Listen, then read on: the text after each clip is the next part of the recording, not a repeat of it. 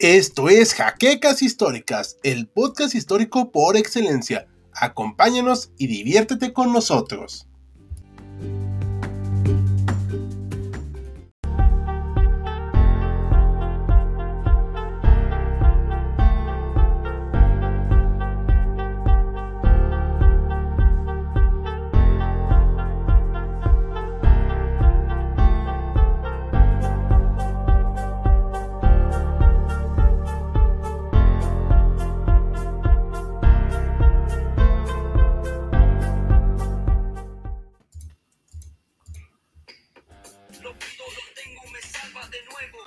Muy buenas noches a todo el equipo de HCC Contemporánea, a todos los historiadores, a todos los que nos están sintonizando esta noche.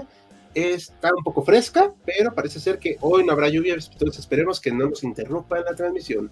Hoy estamos un poquito menos congestionados, somos tres historiadores que estamos con ustedes. Está con nosotros Joaquín, que se encuentra aquí abajo de mí, y Esaú, que se une, según yo, por segunda semana consecutiva. Entonces, pues ahora sí, buenas noches a todos vamos a hablar hoy de un tema muy mexicano. El, a nuestros espectadores extranjeros, por favor, díganos todas las preguntas que quieran. Vamos a hablar de duelos de generales de la Revolución Mexicana. Es Pancho Villa o Doroteo Arango, como quieran llamarle, contra Álvaro Obregón, el general, según yo, invicto de la Revolución Mexicana. ¿Y qué va a hacer esta noche? Pues bueno, vamos a hablar de un poquito de contexto de ellos, Vamos a hablar de por qué pelearon, cómo pelearon, sus características y vamos a hablar también acerca de cómo llegaron a un punto de no retorno. Pero antes, les recordamos que le den manita arriba al video, comenten sus dudas si no las tienen, pueden hacer en el chat, compártanlo, den link a nuestro Patreon, ahí van a poder votar para futuros live, que por cierto anunciamos una vez que el de la siguiente semana no se realizará una votación, porque haremos un tema acerca de la muerte de, Benito Juárez. Y pues también pueden unirse a nuestro canal de YouTube por 29 pesitos al mes. Así que, pues vamos a empezar. Y vamos a ver algún par de saluditos aquí antes de iniciar. Guadalupe Cantes te le agradece. Muchas gracias, Guadalupe. Esperamos que te unas. Y buenas noches aquí a Sergio Lugo, nuestro primer miembro del canal. Bueno, pues ahora sí, vamos a empezar. Entonces, antes de dar inicio a esto, chicos, ¿qué piensan ustedes de Pancho Villa y Álvaro Obregón? ¿Cuál es su opinión de ellos?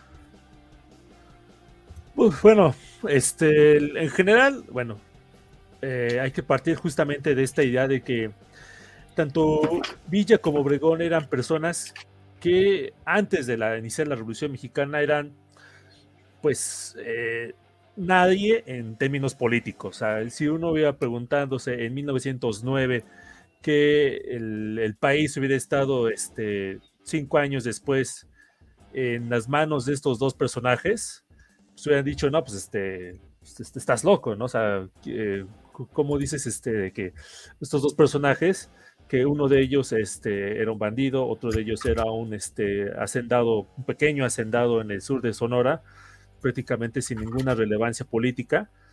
¿Cómo es que esos dos personajes iban a tener tal este, importancia eh, política y desde luego militar para decidir el destino de, México para 1914-1915?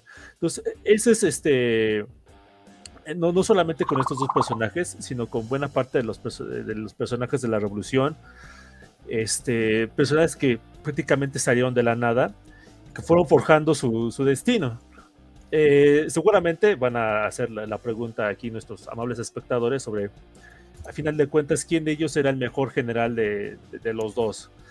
Eh, yo tengo mi opinión, este, creo que este, tanto este, Esaú como Ricardo comparten sobre quién es el quién a final de cuentas resultó ser el, mejor general, pero pues esa respuesta la voy a, reservar al final este, de la presentación.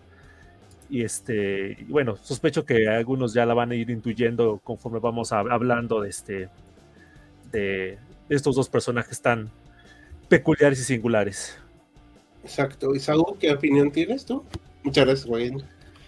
Pues en principio de cuentas, eh, secundar la, la, opinión creo que, es correcta de, Joaquín. Me parece que estamos ante dos personajes que la coyuntura de la revolución los saca de, de un lugar que de no haber sido por esta coyuntura prácticamente o muy seguramente no habíamos sabido de ellos en absoluto.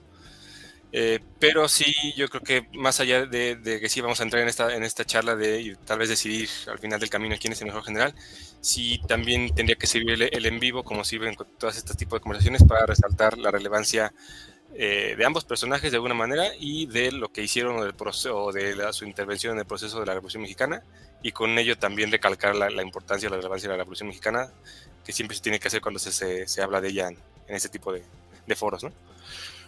Perfecto. Muy bien. Eh, al final, como comentó Joaquín, pues vamos a decidir cada quien cuál les parece el mejor.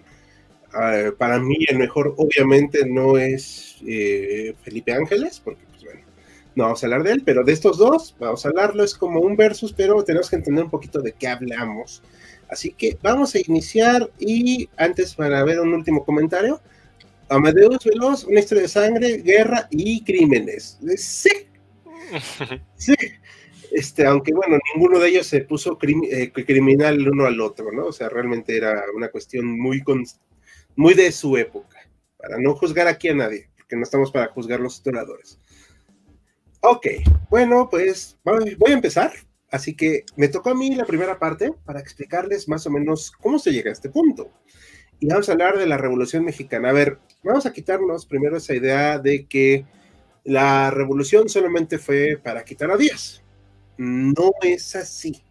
Es parte de, pero no va del todo por ahí. El porfiriato, el cual mencionábamos en algún live hace tiempo, igual algún día lo podemos volver a tomar, fue un periodo muy largo en la historia de México. No quiero decir tres décadas así nada más porque es que sí.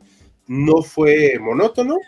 Fue una época de muchos cambios en el país, para bien y para mal. Ahí depende de cada quien pero eh, sí fue una dictadura. O sea, yo estoy totalmente de acuerdo que fue una dictadura porque el señor Porfirio Díaz, pues, no, no le gustaba tener opositores para el poder. Y aunque en 1908 él anunció que estaba listo México para la democracia, pues de repente ya en, en 1910 se le olvidó esa promesa. Y cuando surge un personaje carismático que buscaba democracia, al cual me niego rotundamente a llamarle apóstol de la democracia porque es darle un aura espiritual. Ya lo hiciste. No, o sea, nombrarle yo, o sea, decirle así en ese sentido romántico. Oh, el apóstol de la democracia. No, o sea, Francisco y Madero era un personaje, sí, rico, producto del porfiriato, sí, bien intencionado, no lo dudo, pero con una campaña que el cual se basaba en, en la democracia y apoyado en un sector eh, pues ya más ilustrado, como la clase media, etcétera, la cual buscaba pues precisamente un cambio de régimen del porfiriato. Aquí esta foto está muy joven Porfirio, ¿eh? O sea, ya no se veía así en 1910, ya se veía bastante avejentado, tenía 80 años en 1910, cuando fue en la celebración del centenario de la independencia. O sea, ya era una persona, es octogenaria, ¿verdad? Se le dice. Sí. sí pues no estoy diciendo que fuera una persona incapaz, pero obviamente ya estaba superada por el momento. Y había detrás una generación que necesitaba pasar también a poder decidir, gobernar, etcétera. Entonces, pues es evidente que había que hacer un cambio, el cual Porfirio no facilitó, y gracias a diferentes factores como una crisis económica, que de seguro Joaquín tendrá más noticias de ello, que según yo se desata por 1904, si no recuerdo. Es contra 1907. Ok, gracias. Eh, gracias por la anotación. Como les comentamos, somos historiadores, no enciclopedias. Hay crisis económica, hay crisis agrícola y hay malestar social. O sea, no hay salarios justos, hay que reconocerlo hay una condición muy deplorable en varias partes del país en cuanto al campo. No es en todas partes, porque eso también es un mito, pero sí en una parte importante, también hay que decirlo. Entonces Madero surge como esta esperanza para hacer un cambio, cualquier parecido con algunas citaciones, pues es mera coincidencia. Y pues es apresado por órdenes de Porfirio Díaz, porque pues obvio, no quería competencia y se desata lo que se conoce como la primera etapa de la Revolución Mexicana. La revolución, los historiadores la hemos dividido en varias partes. Vamos, o sea, es prácticamente revolución maderista, la primera, de 1910 a 11, con sus limitantes, claro está. La parte donde está el primer gobierno de Madero, que sí se cuenta como parte de la revolución porque es una situación de desestabilidad, de 1911 a 13, la parte constitucionalista, que es de 1913 a 14 más o menos, y la lucha de facciones, que es de 1914 a 15, y si queremos estirarlo un poquito, 16. Y de ahí vienen otras fases, pero esas van a ser más o menos las que veremos hoy. En esta etapa maderista, Madero encabeza la, la revolución. No estoy diciendo, no le voy a decir si hizo bien o mal, eso ya no me corresponde a mí, pero el ejército federal, aunque tenía armas modernas y había sido más o menos un ejército profesional durante ya algunas décadas, es derrotado en varios frentes. Y esto va a ser un problema porque no pueden calmar la, la rebelión. Y a Madero, aunque no es una estrategia militar, tiene apoyo de diferentes factores, de diferentes actores, como un tal Pancho Villa, que vamos a ver aquí, no sé si alcanza a verse en el cursor. Está aquí arriba, un tal Pancho Villa, el cual tiene carisma, logra convocar a un buen de gente y se vuelve una pieza fundamental para lo que se va a llamar la batalla y posiblemente toma de Ciudad Juárez en 1911 lo que provoca ya en definitiva la caída de Porfirio Díaz, que se hacen unos tratados ahí, y Porfirio pues acepta renunciar junto con su vicepresidente, que era este Ramón Corral, ¿verdad? Sí. No, por favor. Ah, correcto. Ok, entonces se van, se va este Porfirio a Francia, donde lamentablemente nunca volvió. Allá siguen sus huesitos. Y posteriormente es electo presidente de este personaje, un chaparrito, medio peloncito, espiritista, y según una época, y yo escuché el audio, con una voz muy aguda, el cual estaba muy bien intencionado, pero él tenía un gravísimo defecto. Creía que la democracia era suficiente para los problemas del país, y esto va a provocar un desconcierto entre las fuerzas revolucionarias. Ahorita vamos a explicar más de él rápidamente, pero no sé si quieren comentar algo, chicos. No, ahorita no. ¿No? ¿Algo que quieran complementarme? ¿Esaú? Nada, hasta ahora nada más como recalcar eh, para la audiencia que esta parte de quitarnos la idea de que la evolución es un proceso como unitario, lineal, que fueron, que trató de derrocar a Díaz y ahí terminó para irlo entendiendo y, nosotros vamos a, poner el foco después en una de estas eh, divisiones, que fuimos ir un proceso de varios grupos revolucionarios con diferentes ideas que se terminaron este, pues, eh, disputando la, durante la revolución. ¿no? Sí, exacto. Aquí está eh, Pancho Villa con sus huestes. Este, nótese que también tenían una gran, un gran acceso a armas, ¿eh? O sea, eso también es una cuestión muy interesante. Y ahorita vamos a llegar a este punto. A ver, esto se le conoce como la escena trágica, ahorita voy a hablar más de esto.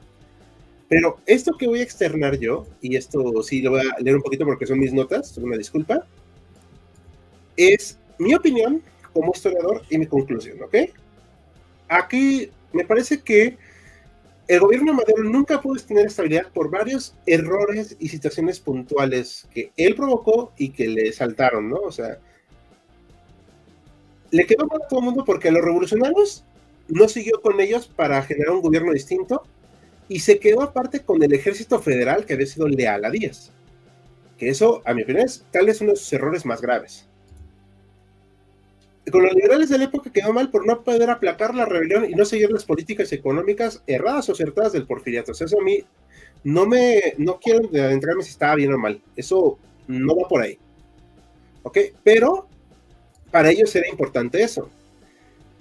Como mantuvo este, al ejército como parte de su estructura de él, también mantuvo estructura gubernamental creada del porfiriato. ¿Iban a serle leal? Eso era un tema. Con los países extranjeros, extranjeros una disculpa, también quedó mal porque vieron afectados sus intereses económicos. O sea, en el porfiriato había tenido una pax porfiriana, que sí se le conoce, que había habido estabilidad. Acá no la hay. Entonces, deben peligrar sus inversiones, que digo, pues no es poca cosa. Obviamente, con el ejército federal queda mal. Si quisieran ser leal a él, queda mal porque no fue lo suficientemente duro con los revolucionarios porque se empezaron a rebelar contra él. Y consigo mismo, porque se engañó a sí mismo creyendo que el país solo necesitaba democracia. a esto se refería Saúl porque el problema que él decía no es solamente echar a Porfirio. Es la punta del iceberg. Pero detrás hay un problema muy grande de desigualdad, este, disparidad entre regiones, muy, que sigue hasta el día de hoy, ¿eh? eso no ha cambiado. Obviamente, descontento social, una clase más o menos ilustrada que quiere tomar el poder, una clase que había estado dominante, bueno, no quiero decir la clase, un grupo económico y un grupo social y político que habían tenido un control del país, pero que se ven gravemente afectados y va a reventar todo en lo que se conoce como la decena trágica, que acá un gobierno quiso cambiarle el nombre. No, o sea, es decena trágica, o sea, es, no es al gusto del gobernante en turno. Esta es una rebelión, un golpe de Estado, el cual Madero es incapaz de controlar. Su, su hermano, perdón, su Madero, ¿eh? su hermano se lo advirtió, Gustavo, Felipe Ángeles fue parte de este grupo que fue leal a Madero, pero pues termina siendo traicionado Madero. En mi opinión es muy ingenuo en muchas cosas. El doctor Antonio Saborit ahorita me estaría dando de sombrerazos por decir esa palabra, pero a mí me parece que es apropiada porque no se dio cuenta de la situación que le estaba surgiendo alrededor. No estoy diciendo que sea mala persona, pero le explotó. Y fue una conspiración internacional también, hay que decirlo. O sea, la intervención, en injerencia. ¿no? Henry Lane Wilson. Yo no quiero hacer todas las apologías, es un resumen rapidísimo, hmm. pero pues les provoca un problema y que al final termina con Pachito asesinado afuera de Lecumberri. Que hicimos un short acerca de eso, de la prisión de Lecumberri, por cierto. Entonces, no sé si quieran comentar algo más aquí, chicos. Sí, es que bueno, es un tema que da para hablar a montones, ¿no? Quizás a lo mejor eh, discutir, ¿no? Sobre cuál sería como que el último horror, el último clavo en el ataúd, la, gota que derramó el vaso. Es difícil de, decirlo, ¿no? Podemos ponernos a, debatir interminablemente cuáles fueron los principales errores que cometió Madero. Quizás yo sí me inclinaría para afirmar de que en el caso particular que lo llevó a, la caída de su gobierno, su mayor error estuvo en el manejo del ejército federal, indiscutiblemente. Sobre todo, no, no, no solo desde la decena trágica, sino incluso desde el año anterior, desde que se revelan este, Bernardo Reyes y el, y el sobrino de, Porfirio Díaz. Félix Díaz. Félix Díaz, yo creo que desde ahí ya hay este, pues, graves síntomas de que no estaba actuando bien y de que o más bien que debió actuar este, eh, pues, de una manera distinta, ¿no? Claro, a todo lo pasado, ¿no? como, lo dicen por ahí. Pero bueno. No, no, estoy totalmente de acuerdo. ¿Algo más que quieras comentar eso? Lo, sí, es como complicado intentar como dar una, respuesta que lo englobe todo, pero a mí siempre me ha quedado la impresión de que eh, Madero, más allá de, todo, pecó, si no sé si es la prueba correcta, pecó de ingenuidad.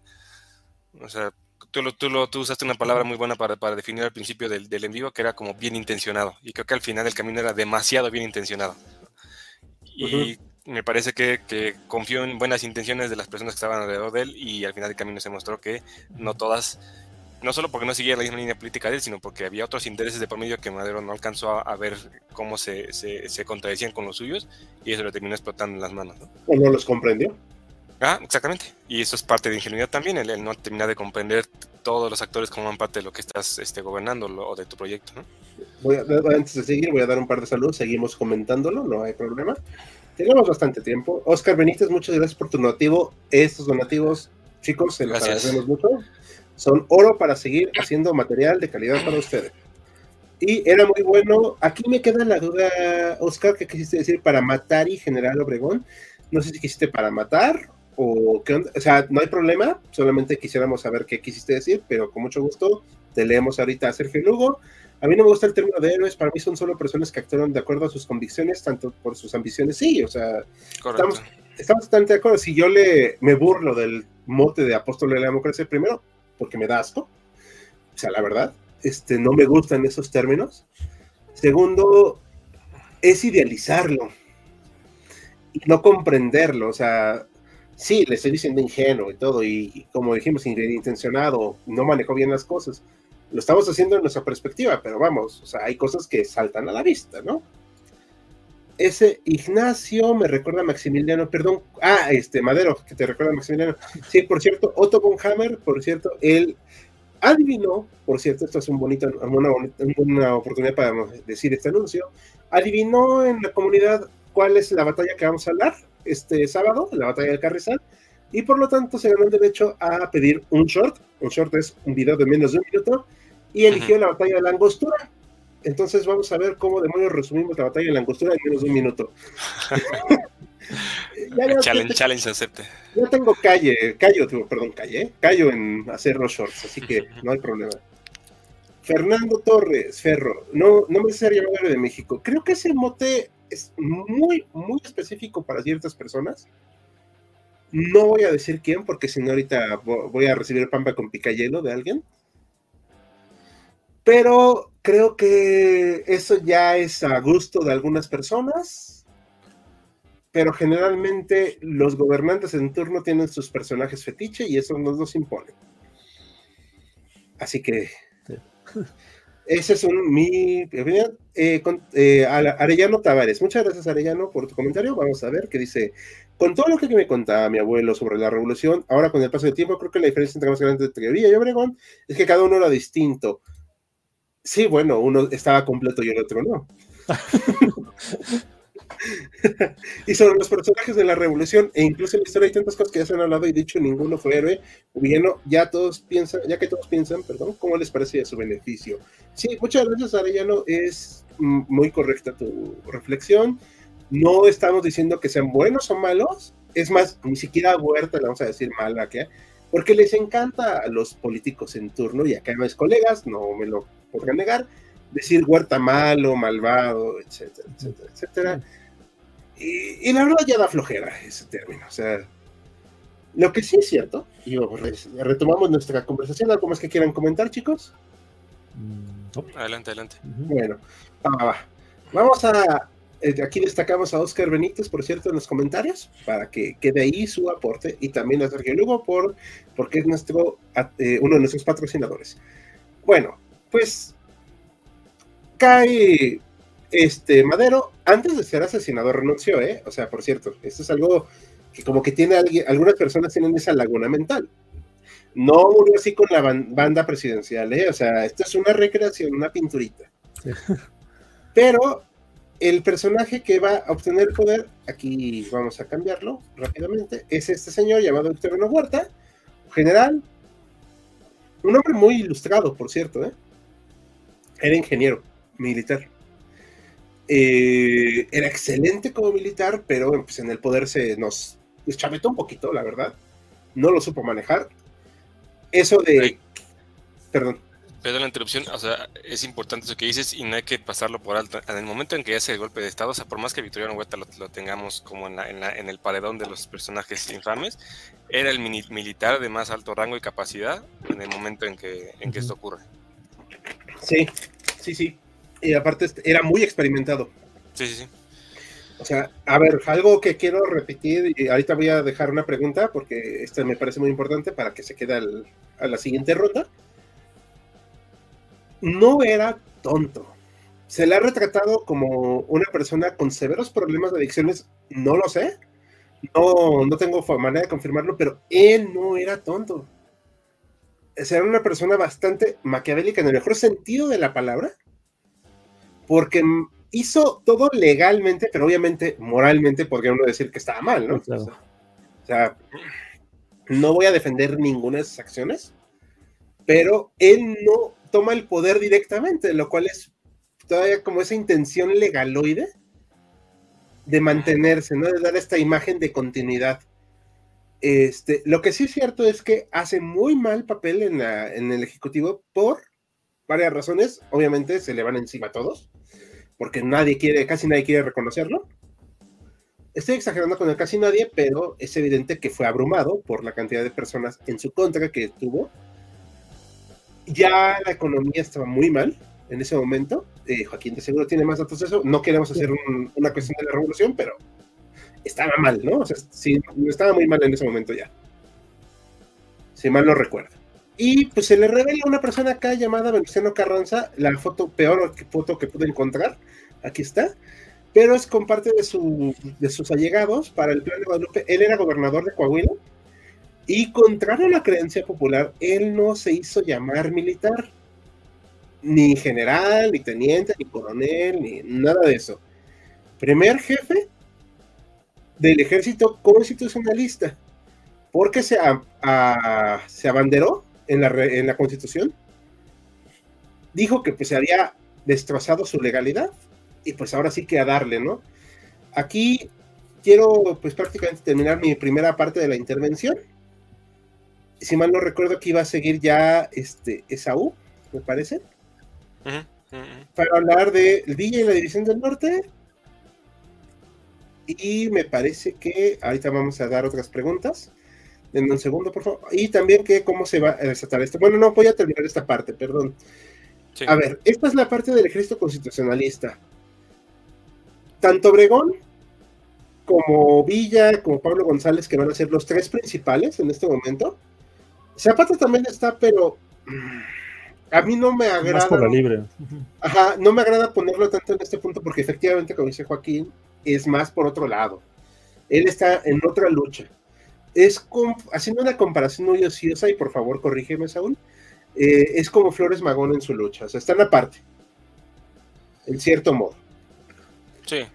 Este... de hecho, de hecho, o sea, lo vamos a ver un poco más adelante, pero para, para darle como eh, fuerza a lo que estás comentando, Zapata es, es, por ejemplo, de los, cuando se unen todos contra, contra Huerta, incluso mismo Villa declaran, declaran en cierto momento lealtad a Carranza y Zapata no lo hace. Zapata en ningún momento le declara esa lealtad a Carranza como primer jefe. Sí. sí. va por su lado. Sí, lo cual le va a costar la vida, por cierto. sí, es que, aunque, bueno, todos los historiadores tenemos personajes favoritos, ¿eh? O sea, la verdad. Y ahorita, si quieren, revelamos aquí algunos nosotros. Pero, este sí, la verdad es que Carranza no era una persona que perdonara las cosas. Era un, personaje un poquito rencoroso. Pero antes de seguir, vamos a ver unas preguntas porque ya se empezaron a llenar y ya ven que luego no nos alcanza el tiempo. Sí, sí, sí. sí. Abraham González, llegó un poco tarde. ¿Alguno de los generales recibió ayuda el del extranjero? Perdón. sí. Todos. Todos. Sí, sí, no había manera. Armas, por ejemplo, no, no, no, había manera si no era del extranjero. Quizás la excepción sería Zapata y más que nada porque pues, estaba aislado del resto del mundo. él era un caso excepcional, que, que aparte también tenían todos un lugar en especial en su corazón para odiarlo. Con ayuda me refiero a financiero, militar y político, sí, sí. O sea, Villa, eh, bueno, lo puede complementar más. Aquí decíamos tras bambalinas, que era, se volvió una estrella de Hollywood, porque pues recreaba las cargas de caballería para ellos y ganaba dinero así. Este, Llegó a ser comercial, ¿Sí?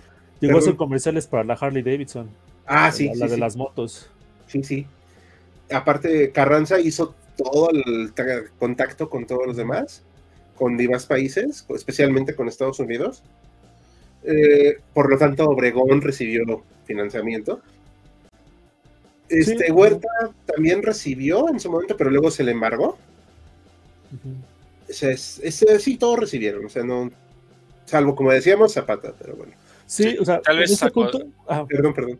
No, pero tal vez como acotando la pregunta nada más, o sea, tal vez lo que sí no habría es como una, un pronunciamiento abiertamente de, algún gobierno, de alguna entidad política hacia unos revolucionarios, eso sí no hubo, ¿no? Pero que llegó dinero desde el extranjero para beneficio de unos y otros, eso sí, ¿no?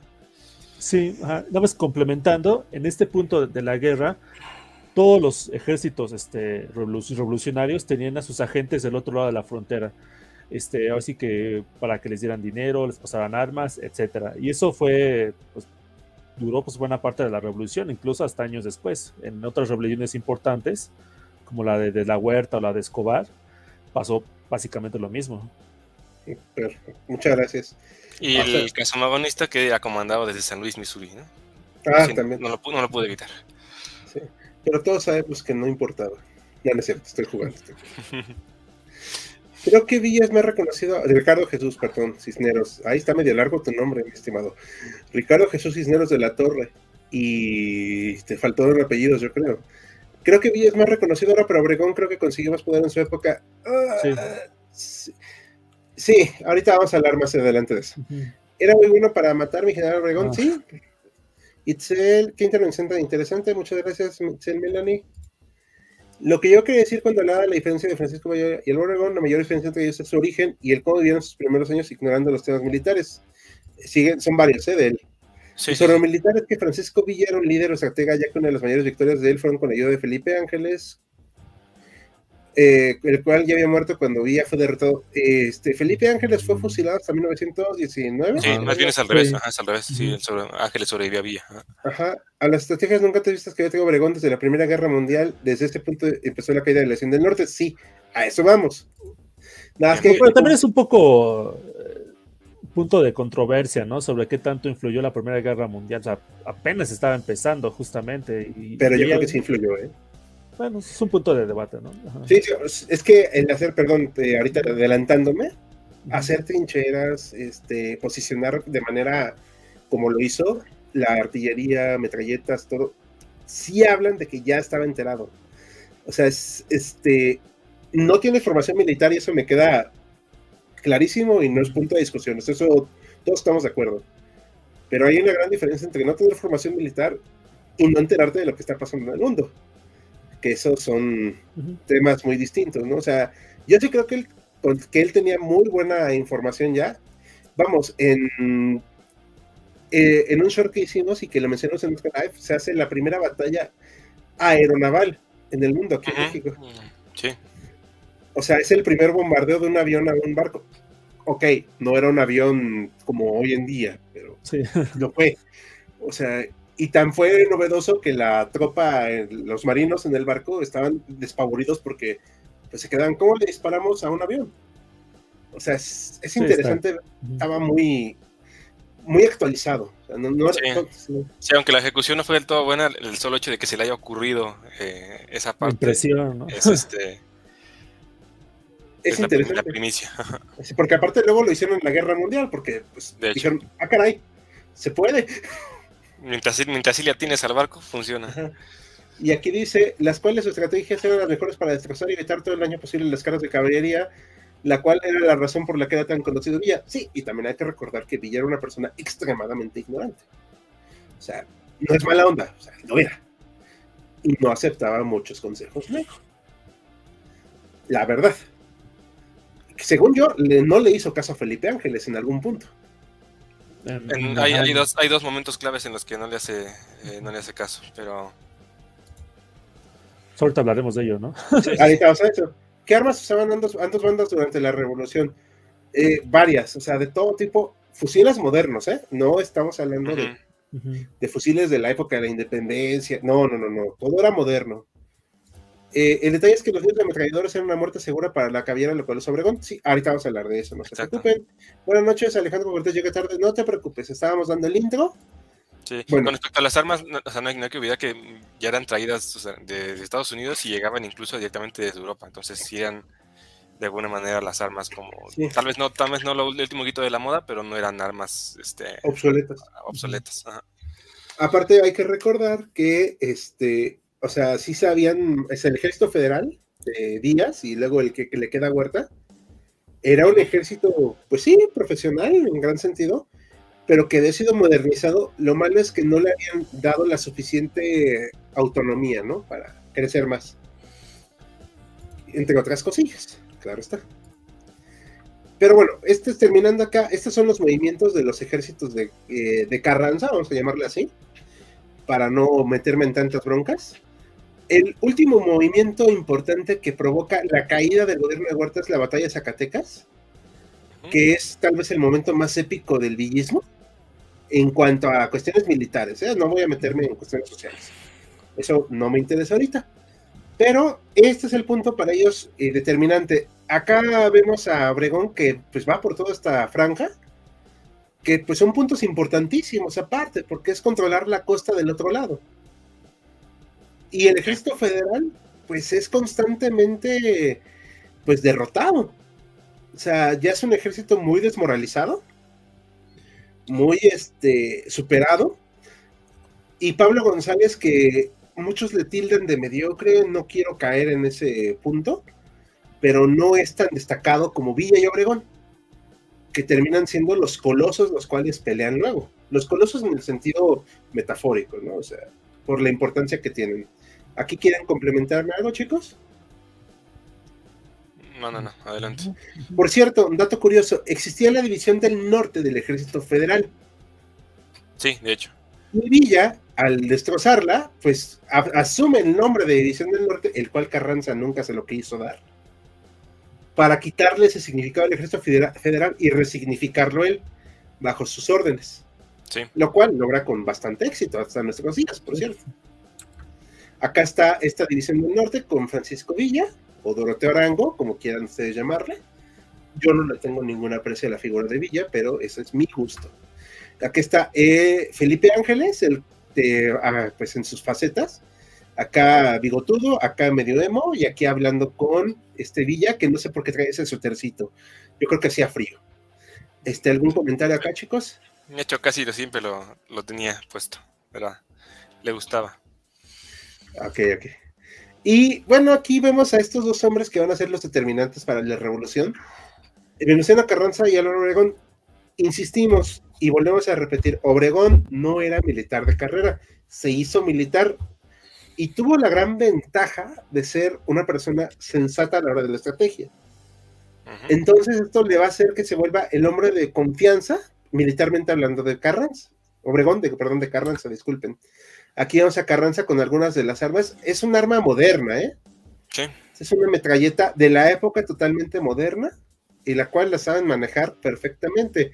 Algo que a mí me parece siempre muy curioso es que el ejército constitucionalista, ahorita vamos a hablar de esta foto, siempre estaba uniformado. O sea, no, aunque era un ejército mm, rebelde, era un ejército uniformado, disciplinado y que aparte se forjó al calor de las armas, lo cual es muy importante, por cierto. No sé si quieran comentar algo más. La foto, ¿no? sí, obviamente. Ahorita, ¿qué quieren, ¿qué quieren comentar de la foto, chicos? Adelante. Pues, a ver si nuestros este, este, espectadores reconocen a los dos personajes de la derecha, a Obregón y a Villas, y ya. Supongo que sí, ya los, los identifican luego, luego a los dos de la derecha.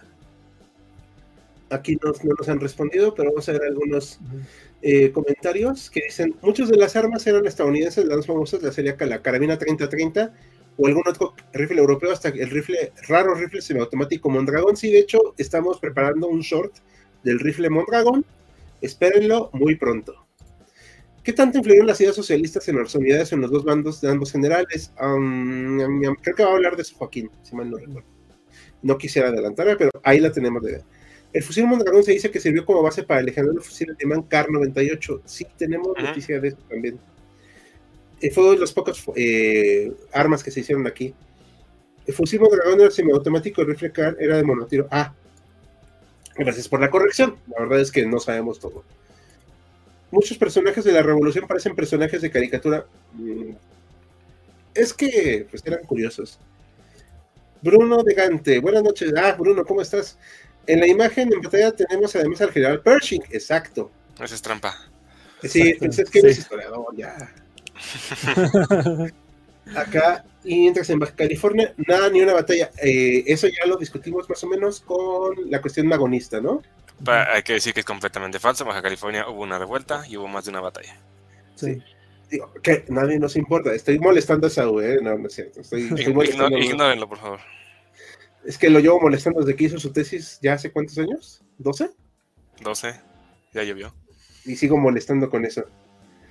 ¿Harán un, algún short acerca sobre la pistola Obregón 1911? Déjame tomarlo en cuenta. Este, tenemos muchos temas siempre en la cola. Eh, suena medio raro, pero lo tenemos ahí. tenemos pendientes, vamos a decirlo así. Ok, pero bueno, sí, es este Pershing. Pero a ver, dinos, Joaquín, ¿quién es el otro? Porque sí, bueno, Pershing, el que posteriormente persiguió a Francisco Villa después del ataque a Columbus, y el que está a la derecha de Pershing es un general, bueno, en este entonces apenas capitán, pero que después sería muy famoso en la Segunda Guerra Mundial, Patton. ¿Ya es Patton ahí? Sí, es, Patton. Ok. De hecho, Pershing va a ser el, como el máximo general en la Primera Guerra Mundial de Estados Unidos y no solamente ah, en la expedición punitiva lo acompaña Patton y también lo acompaña Eisenhower. Sí, eso es algo que nos escribió el doctor Mariano García en el guion de este video de este sábado, que viene, el de la batalla del Carrizal. Chicos, por favor, vean mucho el video de la batalla del Carrizal que se estrena este domingo, perdón, este sábado. Una disculpa por los días. A las 12 del día. Apóyenlo para que nos animemos a hacer uno de la expedición punitiva. Porque es un tema larguísimo. Y muy denso, de hecho. Sí. A ver, pues ahora sí, yo ya dejo de hablar y vamos a hablar de esta eh, ruptura, si no me recuerdo, o cómo, seguimos, chicos. No, empezamos Con, Villa, ¿no? Y la división del norte. Hablamos un poco brevemente antes de, Villa, igual muy por encimita para no meternos mucho en, en, demasiado polémica, para dejarle camino a esto que estás mencionando. Oye, perdón, antes las últimas preguntas, ¿aquí qué dicen? Adelante, sí, adelante. Sí, sí. A ver, ah, es que dice, me gusta, eh, dice, ¿será Patton? Sí, era Patton. Me gustó la foto de Pancho y sus mejores amigos. Sí, luego Obregón se la cobró muy caro. Y agradecemos una vez más a Sergio Lugo por su donativo. La verdad es que insistimos, todos los donativos son importantes, pero siempre es muy bonito cuando nos reconocen este trabajo. Ahora sí que pues, le cedo la palabra a Esaú para que sigamos el tema. Perfecto. Pues bueno, estamos hablando o estamos planteando la, al final el enfrentamiento entre dos generales, entre dos grandes colosos, tú lo mencionaste muy bien, y para llegar a ellos vamos a verlos como por separado, ¿no? De manera muy general, ¿quién es eh, Francisco Villa y, quién es la División del Norte que va a ser uno de los, de los bandos en, disputa? Bueno, Pancho Villa eh, lo conocemos originalmente su nombre era Doroteo Arango. Hay muchas leyendas de por qué se cambió el nombre. Creo que eh, supera lo, que tenemos que ver en, el en vivo pero la más como común, la más reconocida es que adoptó, el nombre de un el líder de una banda de la que formaba parte y que fue como una especie de, mentor para él, que se llamaba tal cual Pancho Villa y él era ese nombre. Aquí viene pues, prácticamente la naturaleza de dónde surge Pancho Villa. Pancho Villa, eh, antes de la revolución, antes de esta coyuntura que es la revolución, es un personaje que se dedica al pillaje, que se dedica al bandidaje, es un ladrón eh, de vacas, es un eh, tal cual un, bandido que está en esta zona de Chihuahua, de, Durango. un cuatrero, ¿no? Un cuatrero, es la, palabra como más, más clara para definirlo. Ese es como el currículum con el que llega, eh, como con el que antecede eh, su presencia en, la revolución. ¿Cómo llega eh, Francisco Villa a la revolución? Y por eso es importante lo que mencionamos al principio de que tanto Villa como Obregón, como la mitad de los personajes que tienen relevancia para la historia de México desde la revolución y después, la coyuntura les los, saca a flote cuando usualmente hubieran quedado como desaparecidos de no sé por eso.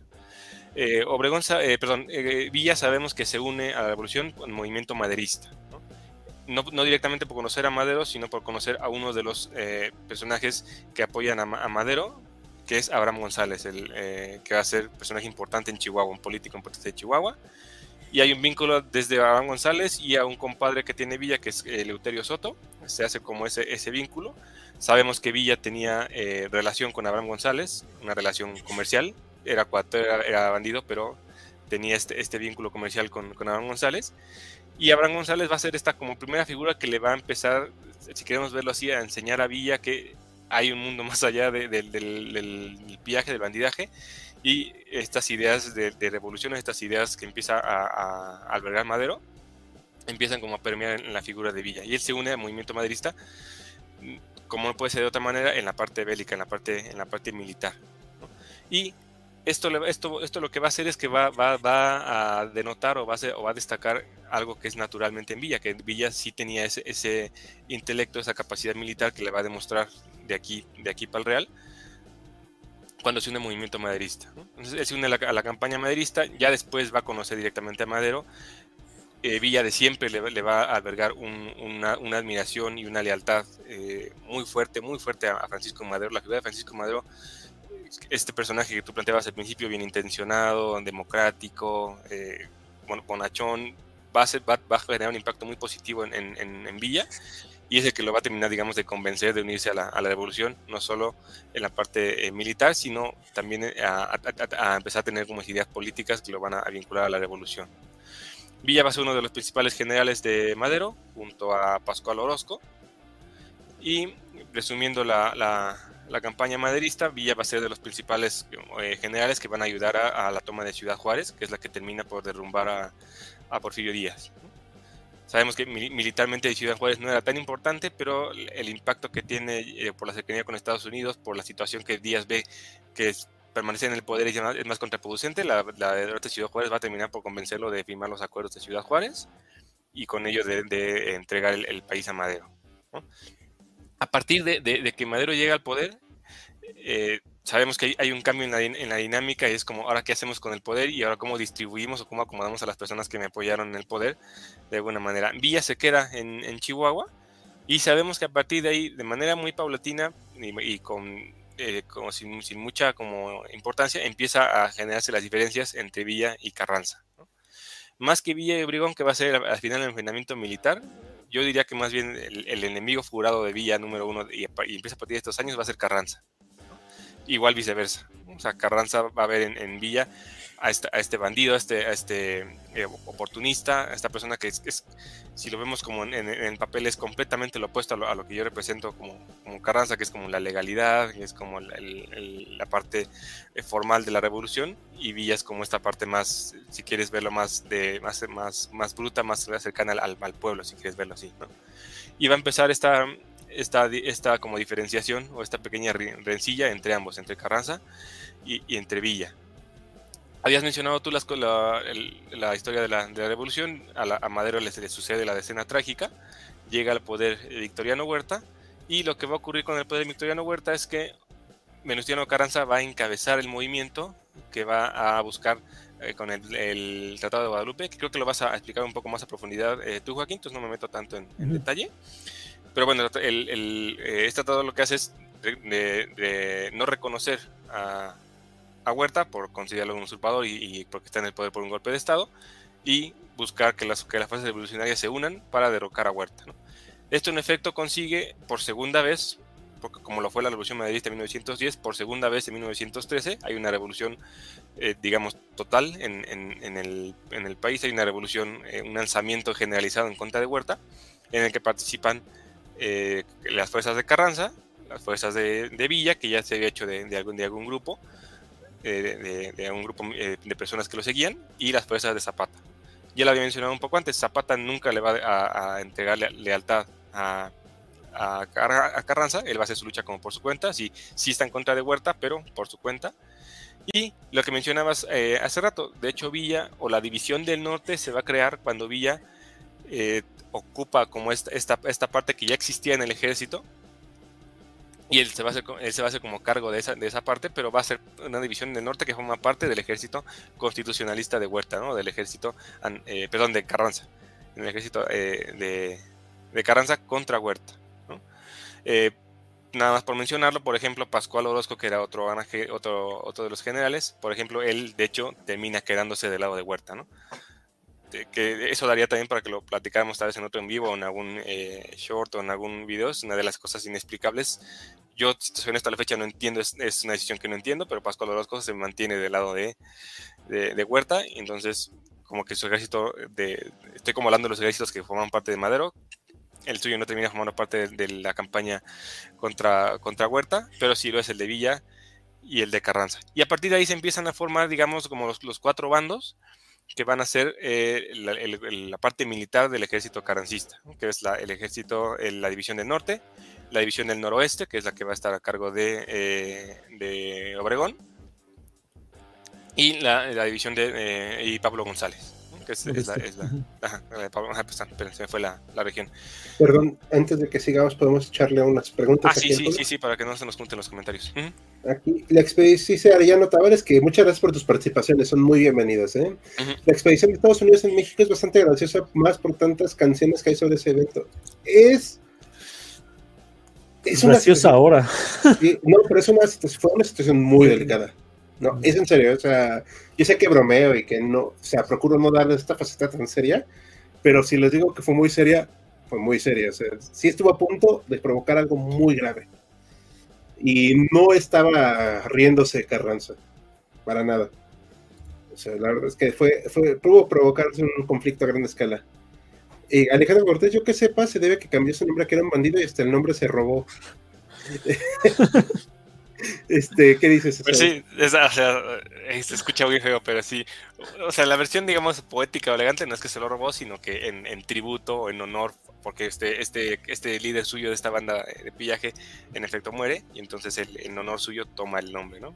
Digo, lo roba, pero no vamos a decirlo tan feo. Lo roba, pero poquito. Lo roba, pero con respeto. Ah, ok. Tengo una duda. Durante los años de revolución existía algún colegio militar que formara verdaderos oficiales de carrera y quién lo controlaba? Es una excelente pregunta. Sí, sí lo había.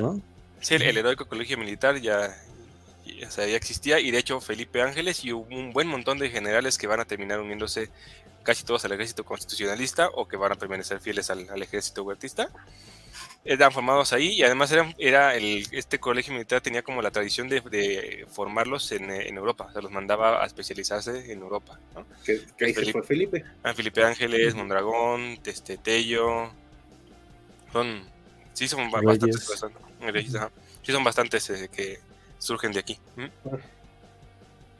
Ah, a ver, aquí dice, ah, bueno, David Castells, eh, perdón, no podemos poner el lenguaje muy altisonante, lo voy a leer rápido. Viva la revolución, viva la libertad, viva Villa y viva México. Hasta ahí lo dejo, o sea, porque no. Luego YouTube se pone medio delicado. Eh, digo, a ver, lo voy a decir así directamente. Yo no soy fan de Villa. ¿Quién es aquí es fan de Villa? Es U. Sí, pues es que le gusta robarse vacas. Un tic nervioso. ok, ah, bueno, a ver, vamos a, para aprovechar el pequeño lapsus. ¿Qué personaje favorito de la revolución tienen? En esa ya dijo que Villa. Bueno, yo sería mi, mi, favorito, o sea, sí soy Club Villas y porque ahorita se pidió la opinión, pero tú lo sabes que mi, siempre mi predilección va hacia Ricardo Flores Magón y la lucha magonista. No solo porque me he dedicado a ella, sino porque al dedicarme a ella he visto que es como el que más me, me gusta, me, me, llama la atención. mi favorito sería Álvaro Obregón no porque creo que sea un modelo este, de, buena persona o muy heroico, sino porque me parece que tiene una vida uh, fascinante. Entonces, en ese sentido, como personaje de. O sí que tú lo podrías poner en una película del padrino y encajaría perfectamente a Álvaro Obregón. ¿Por lo gordo? Perdón, es que no me lo puedo aguantar. Imagínate, y así engordo y con una mano. Sí es que, bueno, pues ahora sí que ya que eh, hay que opinar, yo que lo puse. Eh, ah, ah, bueno, perdón, aquí me están comentando nuestro Patreon, nuestro patrocinador Sergio Lugo cumpleaños la semana pasada. Entonces le queremos externar muchas felicidades. Entonces, ¿cuántos años cumplió? Ese dato a ver si lo tiene todavía. Bueno, si nos lo comenta en chat, pues igual, ¿no? O sea, muy, pero muchas felicidades. Muchos años más y mucha felicidad por delante. Bueno, ahora sí, mi personaje favorito de la revolución. Em, pues sí, Álvaro Obregón, porque pues arrastró a Villa, me, me, hace reír mucho. Plutarco las Calles por maquiavélico y Venustiano Carranza por haber logrado restablecer una cierta, un cierto gobierno en el país. Aunque luego le salió el tiro por la culata, pero bueno. Así que ni modo. Y si todavía entra en el periodo extendido de la revolución, yo también añadiría a, Lázaro Cárdenas. No, no, no entra y, nadie le gusta. Por eso, pregunté. y a nadie le gusta Cárdenas. Es más, ¿quién sabe quién era ese señor Cárdenas? Un desconocido que gobernó un paisillo. Lo bueno es que echaron por debajo todo lo que quería. Alejandro Cortés, perdón, todos los senadores tenemos favoritos, ¿eh? Estamos más jugando que otra cosa. Sergio Lugo, seguía, ah, no, dice Alejandro Cortés, seguía en funcionamiento el colegio, pero hubo varios conflictos con ellos, tanto positivos como negativos. Sí. Yo no sé qué le pasó a ese colegio en esa época, eh, la verdad, no, no tengo idea. No intentaba dar ese con mi comentario, por eso me refería a que tiempo después las tácticas que Villa lo usaron como burla para el ejército estadounidense. Sí, eh, pero fue distinta situación. Luis Cepeda comenta que su personaje favorito de esta época es Álvaro Obregón. Obregón. Perfecto. Sí, este, yo también tenía un profesor que decía que era obregonista. Pero bueno, Ok, ¿qué seguimos? Ahora sí. Pues ya nada más cerramos ya para pasarle la, la, la palabra a Joaquín y que no nos coma el tiempo.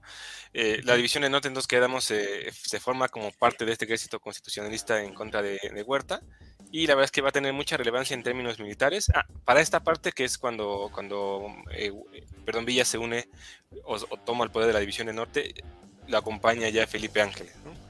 lo hemos mencionado mucho eh, porque ha tomado como relevancia recientemente, pero Felipe Ángeles lo, lo, que va a tener en particular es que es un, es un general de carrera, es un militar de carrera que se especializa en Europa, en artillería, eh, regresa, eh, participa en, en, la, en, la, escena trágica y comparte con Villa esta parte de, de ambos ser, ser muy leales y, tener, y guardarle un respeto como muy grande a la figura de Madero y eso, y eso los termina como uniendo y uniendo como sus, sus dos posturas, ¿no? Pero también va, va, le, va a generar un beneficio a Villa en la parte de la parte de, la parte militar, ¿no? Yo creo y creo que está más comprobado que toda, toda la estrategia militar y toda la parte militar sí era venía de la cabeza de Villa, pero la aportación de, Ángeles era importante y sobre todo la aportación de Ángeles en lo que tenía que ver con la artillería era un, plus para, para, lo, que, lo que hacía Villa. Cerrando entonces la división del norte se, se, forma, participa en esta campaña contra Huerta y tal vez lo, la, sus momentos más de gloria serían la, la batalla de, de, Torreón, que más bien sería la batalla de la Laguna porque son varias batallas, pero la más importante es la de Torreón. Y finalmente lo que comentabas tú, la batalla de Zacatecas, donde terminan ya de, de destronar al ejército huertista y termina la campaña y entonces como pasa con todas las revoluciones, entonces se van a empezar a pelear entre ellos, ¿no? que es lo que ya nos va a, a hablar con más profundidad Joaquín. Sí. sí. Perdón, se abrió otra pantalla, ¿verdad? Sí, pero... Una disculpa. Una disculpa. Escuché algo que no debía. Muchas gracias también a ti, Sergio, por tu colaboración y tu participación. Aquí seguiremos. Ahora sí, Joaquín, pues adelante. Sí, pues justamente vamos a hablar de un poquito de, Sonora y, de Álvaro Obregón, o sea, Álvaro Obregón y los sonorenses. Sonora es un estado muy complejo. En ese momento de, de la historia de México era el, el, estado más alejado de la federación. Baja California eran territorios, no era un estado como tal. Y un estado muy complejo. Sobre todo en el sur, era una zona que pues, todavía era guerra constante. Había la tribu de los yaquis y la tribu de los mayos que pues, todavía no habían sido conquistadas. Y la, la guerra entre esos dos pueblos y justamente la federación y los colonos que se habían establecido en esa región, pues fue muy compleja. Tuvo momentos este, en el que había paz, había momentos en los que reiniciaba otra vez la guerra, y eso trajo una especie de relación un poco de amor y odio, una relación muy compleja, primero entre los pueblos yaquis y la gente de Sonora, pero también entre los sonorenses y la, la, el ejército federal, el, el, gobierno porfirista.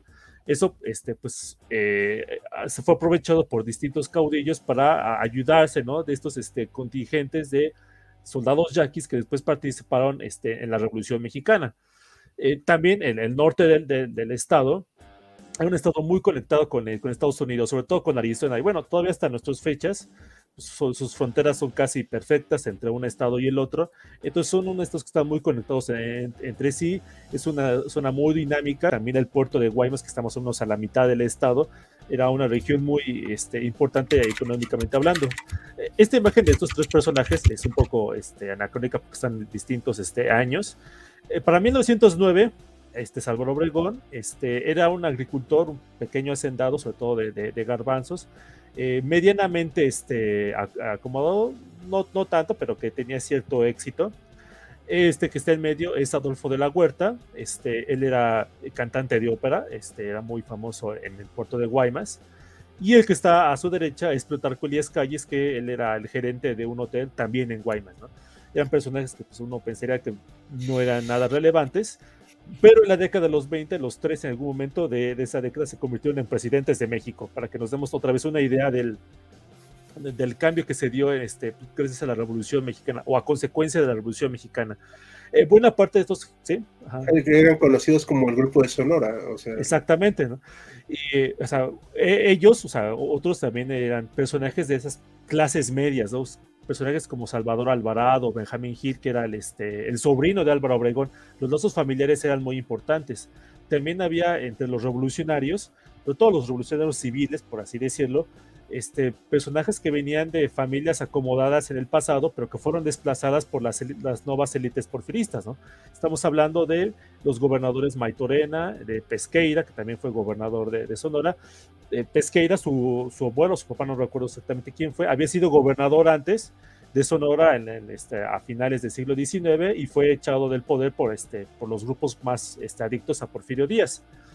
Incluso había también líderes sociales, como es el caso de Manuel Diegues, que de hecho había participado en la huelga de Cananea, una huelga que es este, muy este, famosa eh, aquí en, México, precisamente como uno de los este, eventos importantes antes de la Revolución Mexicana. Ahora, sin embargo, el, que destaca sobre todos ellos, el más importante es el que está a la izquierda, es Álvaro Obregón. Su historia es eh, muy este, peculiar. A diferencia de, muchos de los, bueno, de la mayor parte de los revolucionarios, sobre todo de los revolucionarios importantes, él no tomó, este, él participó en el maderismo, pero no participó activamente en la rebelión armada de, Francisco y Madero. Y dicen que eso, pues, este, le, pesó un poco, ¿no? El hecho de que este, no, no, no, no se quiso arriesgar a, levantarse en armas este, a favor del gobierno de Madero. Y este, sin embargo, como tenía familiares que sí habían participado en la rebelión maderista, pues este, lo ayudaron justamente para que se convirtiera en el alcalde de Guatabampo, es una población que está en el sur este, de Sonora, que era justamente donde vivía Álvaro Obregón. Eh, su momento eh, de gloria, por así decirlo, inicia justamente con la rebelión de Orozco este, este, el gobierno de Madero este, pide justamente a, los estados del norte pues, que armen las milicias estatales para luchar contra Orozco. Aquí justamente tenemos una imagen, eh, estos que está a caballo en medio es justamente Pascual Orozco.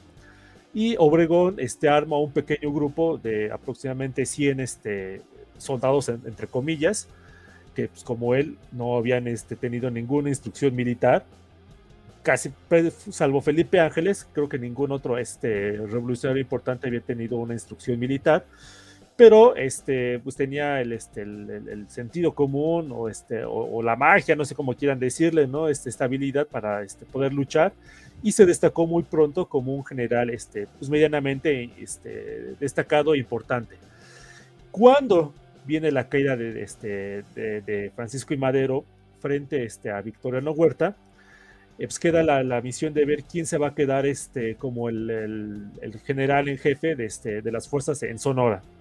Y este, él no era la opción lógica, él, eh, tenía más este, pedigrí militar, otros, otros militares, pero posiblemente debido a eso y debido a las, las constantes conflictos este, políticos locales que había en, esa zona, este, eligen justamente a Álvaro Obregón como, este, como jefe militar y pronto empieza a destacar logra este, conquistar este, prácticamente toda Sonora en muy poco tiempo. Como dato curioso, Hermosillo, la capital de Sonora, fue la única capital este, estatal que nunca fue controlada por el ejército de Victoriano Huerta, a diferencia del resto de las capitales. Eh, Sonora se logró justamente mantener como este, este, este bastión justamente del, del constitucionalismo, de los revolucionarios, y va justamente poco a poco avanzando sus tropas hacia el sur. Aquí podemos ver en esta línea este, rosa, si, si no me falla la pantalla, cómo va descendiendo. Bueno, primero se asegura la frontera este, con Estados Unidos, con el estado de Arizona, y va justamente descendiendo por Sonora, por Sinaloa, Nayarit, llega justamente a Jalisco. Y ya, justamente cuando está este, en esta zona del Bajío, ya las tropas de Huerta ya se han rendido. Victoriano Huerta ya, es, este, ya ha huido del país ya justamente el, que le toca recibir este, la, la, capital es justamente a las tropas de, este, de Álvaro Obregón. Eh, justamente ya en este punto, pues ya tenemos que ver un poco de la ruptura entre los grupos revolucionarios. Y desde luego el punto este, inicial es justamente esta rivalidad, rivalidad que hay entre Carranza y Villa, ¿no? Esta, esta rivalidad entre los dos, entre el el teórico jefe supremo de la revolución, no es un término militar, es un término un poquito más civil, era Venustiano Carranza. Prácticamente todos los revolucionarios del norte, incluido Francisco Villa, le habían, este, pues, este, no sé si es la palabra adecuada, pero sí le habían este, asegurado su lealtad este, a, Carranza. Pero pues su liderazgo, ¿no? Eh, sí, exactamente, reconocían su liderazgo. Zapata era la excepción, eh, pero él estaba luchando en el sur pero Villa ya destacaba, ya era visto como el general más importante, el más destacado, era el más popular entre los, este, los revolucionarios y entre los no revolucionarios. Y pues ya se habían dado justamente al, este, las fricciones, tanto uno como el otro recelaba, porque pensaban justamente, Carranza pensaba de que Villa estaba este, destacando demasiado, este, Villa justamente pensaba que lo estaba limitando y posiblemente los dos tenían un poco de razón en, ese sentido. Eh, posiblemente el punto este, de, más álgido en esta lucha entre los dos grupos fue la batalla de Zacatecas, eh, teóricamente, bueno, técnicamente le tocaba a otro general, a, Natera, si, mi memoria no me falla, conquistar Zacatecas, tomar Zacatecas de, los, de, los, las tropas federales. Pero sus tropas no eran suficientes y posiblemente Natera no era un militar demasiado eh, apto para, la, para la, empresa, era una empresa muy difícil. Y Carranza le ordenó a Villa que le cediera parte de sus tropas a, a, Natera para que pudiera conquistar este, Zacatecas. Ajá. Este, no sé si quieres decir algo rápido, Ricardo. Sí, rapidísimo. Eh, si mal no recuerdo, Carranza mismo le, no le da combustible para los trenes, para que no avance más. A Sí, es correcto. Y le bloquea los trenes para que no traslade sus tropas. y, sea el que, las, que las comande. Perdón, ¿eh? ya. Sí, sí, justamente este. Y eso, pues, en una época en la que era tan importante el ferrocarril, eso pues termina este, pues tirando la relación entre los dos este, personajes. Ahora, aquí hay una pregunta que es un poco inevitable. ¿Qué fue lo que este, ocasionó el distanciamiento entre los dos personajes? Hay en general dos, este, o podemos decir tres este, posturas. Hay unos que dicen que había motivos ideológicos profundos que llevaban a distanciarse entre el uno y el otro. Hay unos que argumentan que pues, simplemente había una rivalidad política en este, entre, los, entre los dos personajes, que realmente los motivos ideológicos este, sobraban. Y, y, hay otros que dicen que bueno, pues, es complejo, ¿no? Una forma muy bonita de decir que pues, es un poquito de los dos el, el, el punto, ¿no?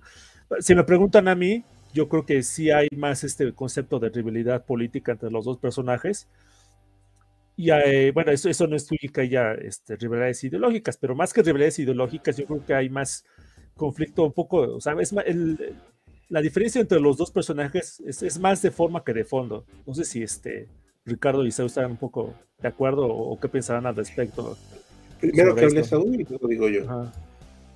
Sí, o sea, mm, me voy por la, eh, la parte de que sí es eh, como un poco de ambas. Sí, yo lo habíamos comentado, sí hay como desde antes una rencilla que se va haciendo más grande, que va por la parte de lo político y, una, una, postura política irreconciliable entre ambos. Pero yo sí abonaría o yo sí creería que también hay una distinción en la parte ideológica. Y parte de este sustento se va a dar en, en muchos de los maderistas que, que, digamos que la línea directa que tenían que haber seguido ideológicamente era irse con Carranza se terminan yendo con Villa y no hay en este ejercicio ninguna parte de imposición ni de eh, cercanía geográfica, nada, sino que prácticamente a ellos les convence más la, ideología o la parte ideológica a la que se está yendo el Villa que, la, que a la que se va Carranza. Entonces, yo creo que sí es una parte política importante, pero yo sí añadiría que sí hay un componente ideológico en el, en el, como en el plan de acción de Villa que se difiere del de Carranza. Y la, por ejemplo, la palabra clave sería en la parte de la repartición agraria y el, concepto del latifundio. Ahí hay una diferencia irreconciliable entre ambos, que creo que sí marca un, un este, una separación. No sé qué opina Ricardo. Sí, bueno, yo creo, la verdad, y lo voy a decir muy sinceramente, aunque suene medio feo, no creo que Villa tuviera la formación intelectual para tener diferencias del índole teórico-ideológicas con, con Carranza, que Carranza era una persona más formada, la verdad. Pues hay que decirlo. Pero más bien era una cuestión también de no entender al otro, ¿no? O sea, en un término muy simple, ni Carranza entendía a Villa por su origen, y Villa era muy receloso respecto a Carranza por su origen.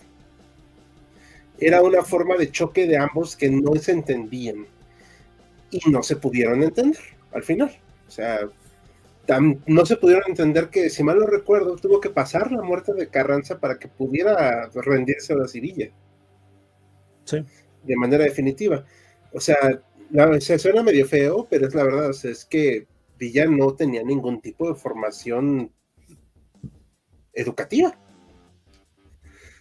tal vez sea correcto, pero al final está reduciendo el villismo a Villa nada más y creo que ahí podría eh, ser un poquito arriesgado. Sí, sí, o sea, yo estoy hablando de las personas, o sea, Sí, pero... De Villa y Carranza. Sí, porque sobre todo cuando estamos en la revolución y se dice motivos ideológicos o cuestión ideológica, se suele caer sobre todo en políticas públicas. Y en políticas públicas más que en la cuestión agraria, sobre cómo repartir la tierra o si se debe repartir la tierra. Entonces, en ese punto hay, hay mucha discusión sobre quién era el, más revolucionario, ¿no? yo, creo que en ese sentido, o sea, había dentro de los dos grupos personas que eran muy este, eh, radicales y había personas que no eran, que eran más bien conservadoras. Por eso yo creo que más que nada el, el, punto de conflicto o la diferenciación más que nada era un poquito, eh, sí, las formas políticas, sino de, cómo se acentuaban, cómo, cómo, se manejaban políticamente ambos personajes. O sea, pongo un dato sobre la mesa. Eh, Francisco Villa, a pesar de ser el, caudillo más importante, el general más eh, destacado dentro de, la convención, ahorita vamos a hablar de la convención, hasta donde yo sé, nunca pretendió ser, este, ser llamado presidente de México. Nunca buscó el, puesto. Él era en ese sentido un poco más eh, regional, si se, si se, puede, se puede decir. dándole yo, y la, he dicho hasta el cansancio, yo no le tengo ningún aprecio a la figura de Villa, pero dándole una cualidad, es que él mismo sabía que no era capaz de ejercer ese puesto. O sea, se sabía limitado. O sea, no tiene nada de malo en reconocerlo. Creo que es, al contrario, una cualidad que muchos deberían de ejercer. Pero él decía, ¿sabes qué? Yo no. O sea, ¿con qué? Y creo que ahí, ahí va justamente lo que te decía yo hace antes de, un poco antes de reducir eh, villismo Villa, justamente va por eso, ¿no? Decir que no era capaz tal vez no, no sea como la manera más como eh, fina de decirlo, más bien como que Villa entendía que su rol era, era otro en, esta, en esta parte, ¿no? Y lo que sí. va a tener el villismo es que se va a nutrir de un, buen montón de, personas, no solamente hablamos de ángeles en la parte militar, pues en la parte ideológica, eh, Roque González eh, Garza, Miguel Díaz Lombardo, Manuel Bonilla, por mencionar algunos, que vienen del madridismo y que sí tienen un componente ideológico muy fuerte y que es completamente diferente al de, al de Carranza. Entonces, me refiero a que ese, está como, como, en, como, en, como en la caja, como en, como en, el, como en los condimentos del, de la mezcla. Y ya eso, si eso le pones o le agregas el, el personaje que, que, es Villa y la enemistad que tenía ya desde antes y que se, se radicaliza más con Carranza, eso hace que las dos, que las dos partes sean irreconciliables y, se, que, y que se peleen como lo hicieron. Sí, aquí quiero poner una pregunta sobre la mesa para que la vayamos desarrollando ahorita ya en la parte final que vamos a tener de live. ¿Obregón tenía cuestiones ideológicas? Lo pongo así sobre la mesa para que lo vayamos rumiando, porque ahorita, o sea, sabemos que el enemigo mortal de Villa era Carranza, sí, eso no hay discusión, pero Obregón finalmente fue el brazo armado y pues, el que trapea el piso, ¿no? Con Sí, o sea, por ejemplo, en la cuestión agraria tenía un ideal muy claro. Él era el, ideal del, pequeño campesino, un poco eh, tenía esta, propietario.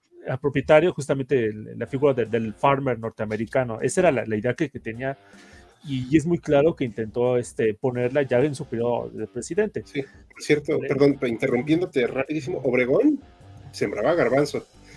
Sí, eh, era garbanzero, que nos o sea, no sé qué tan exitoso fue o no, eso ya... Fue muy exitoso como, como este agricultor garbancero desde antes de la revolución. En parte por eso no se une a la revolución, porque él está yendo muy bien. O sea, él de hecho había introducido algunas novedades este, en la técnica de cultivo de garbanzo y eso le hizo que, no rico y espectacular, pero sí más o menos acomodado. Y pues en esa situación, pues ¿para qué me viento a la revolución? Si, si a mí me está yendo más, más o menos bien. Esto fue eh, dicen, no dicen, ¿no? Que después este, le, pesó eso, ¿no? Pero justamente después de eso, siguió, este, cuando se retiró eh, parcialmente o brevemente este, de, la, de, la, de la vida política, regresó a sus cultivos de, garbanzo. Sí. Le hacían mucha mofa de eso justamente a, Álvaro Obregón.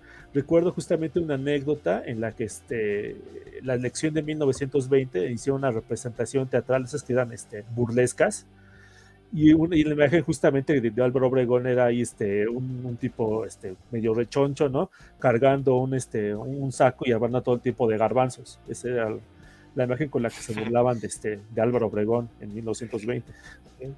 Bueno, pues, él, al menos sí sabía trabajar. Vamos a echar unas preguntitas rápido, si no se nos juntan, como hemos dicho a lo largo del en vivo. Luis Cepeda, de hecho, en las batallas libradas en el norte, creo que dice entre Villa Obregón y el Registro Federal, son estratégicas de la Primera Guerra Mundial, trincheras, así como los que primeros equipos eran en México, sí sabía que tenían una estrategia. Bueno, pero el ejército, o sea, la guerra contra el ejército federal fue antes de la Primera Guerra Mundial, ¿no? Sí, sí, exacto. Ah. Entonces habría que matizarlo y ubicarlo cronológicamente. Mari Carmen López, muchos saludos. Llegan tarde, pero aquí andamos arriba de la General Villa. Este, yo, me, yo no tengo opiniones ahí, ya comentamos lo que pensamos. Pancho Villa, un guerrillero muy inspirado en el anarquismo, un grande, dice Katy. Mm, mm. Yo, yo no le diría anarquista, la verdad. Mm, yo tampoco. ¿Podrían hablar algún día sobre la guerra de Sierra Leona, la guerra civil? Este, ahorita me puse a googlearla porque si el comentario. Yo creo que si hablamos algún día de eso, va a ser muy por encimita porque es un tema que a YouTube no le gusta. Aquí comenta esta Mari Carmen, dice, el país debe ser gobernado por alguien que realmente quiera a su gente y a su tierra y que comparta la riqueza y el progreso, dice que es una cita de El Cuatrero Arango. Un, okay. Pancho Villa, general. Este, pues así dicen varios que son, nomás lo comento y pues... o sea, no es mala onda, ¿no? No estoy desacreditando ni la fuente ni nada, solamente digo que suele suceder. Alejandro Terrell, revolución es admirar Villa, bandido ignorante, Madero, no era el más sagaz, Zapata, no hizo mucho realmente, Carranza, político ambicioso, Obregón, gángster galómano, Huerta, solo hay que verlo. Eh, es muy reduccionista, pero no está del todo equivocado. es lo peor. Bueno, lo bueno que Don Flores no apareció, no sé si celebrarlo o... No, es que a nadie le importa. Por eso dije, no sé si celebrarlo o no. Sí. ¿Qué opinó Carranza de la revuelta maderista? Se unió inmediatamente. Sí, sí Carranza, considera la suya de alguna manera herencia o continuación. ¿Alguna vez harán video del caudillismo político ideológico mexicano? ¿Lo van a ver? Si lo ven, sí. sí, no, es que es un buen, o sea, sí está muy bueno el tema, no lo niego. Me gusta mucho y de hecho me, bueno, subjetivamente a mí me ha gustado mucho este en vivo, que se ha prestado la plática entre los tres, pero se da sabroso. Ningún aprecio al general Pancho, al gran general Pancho, alguien está a la derecha. Sí, es este Eulalio Gutiérrez, presidente de México en la Convención de Aguascalientes. El presidente.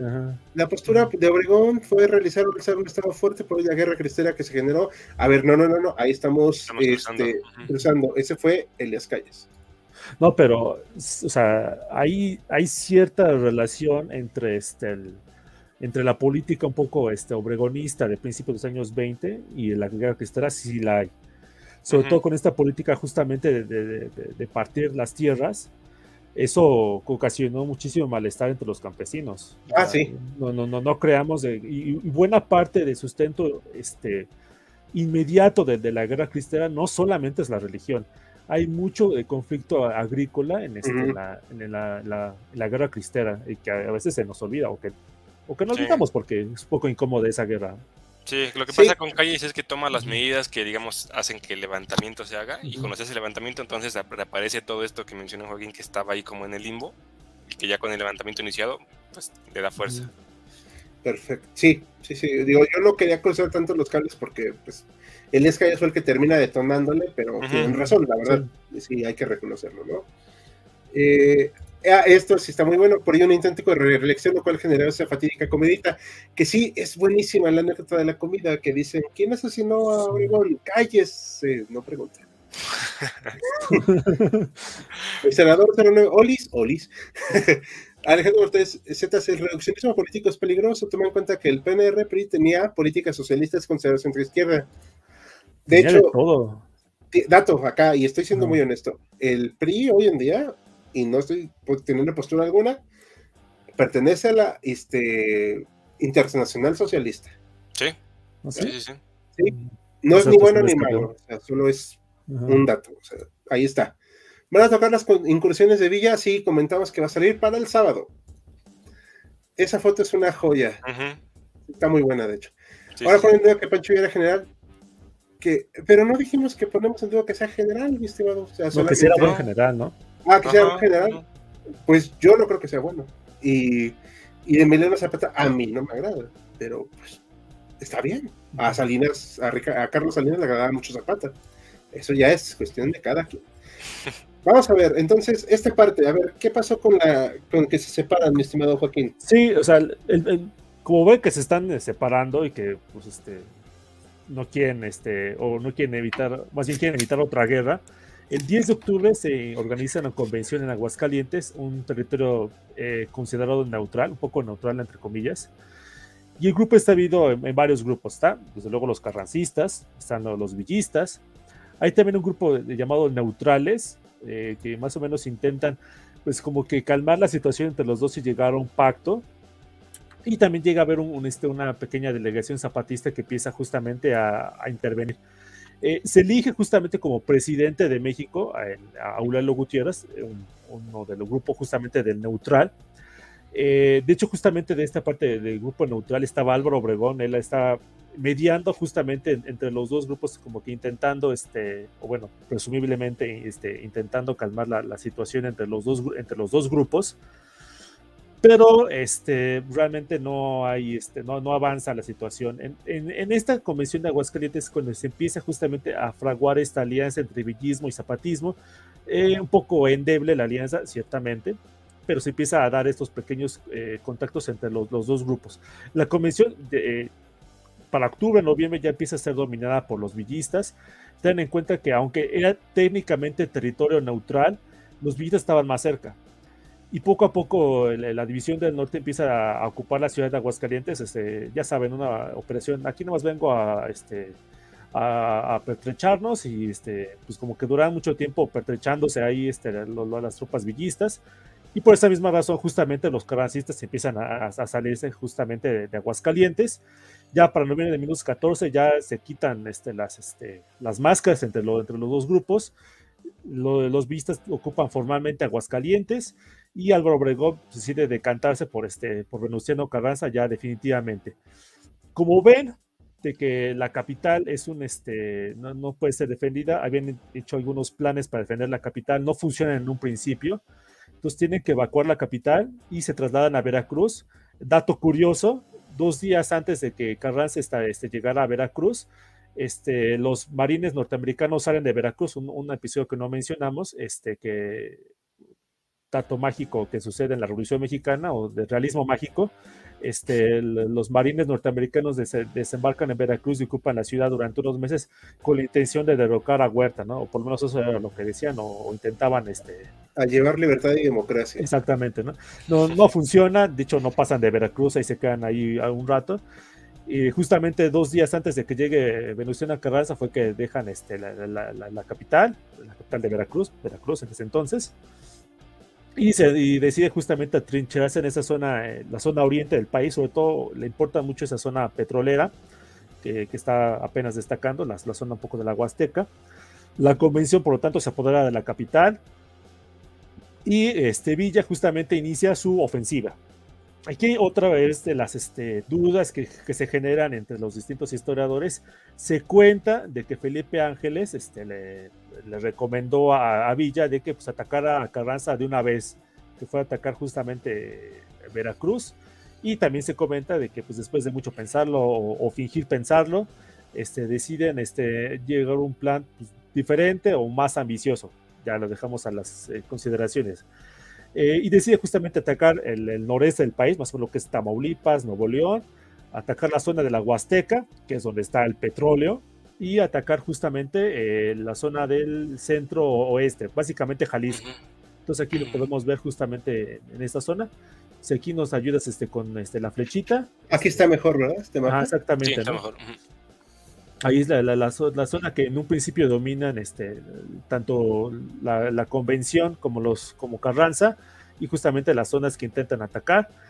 Este, hay, estallan los conflictos en la convención. Tengamos en cuenta que, este, pues que Gutiérrez, pues como que pues aceptó más a fuerzas que de ganas este, la, la, presidencia de Francisco Villa, pues tampoco tenía muchas opciones y pues muy pronto empieza justamente a, conspirar e intenta más o menos este, llevar lucha contra todos, contra Carranza, contra Villa.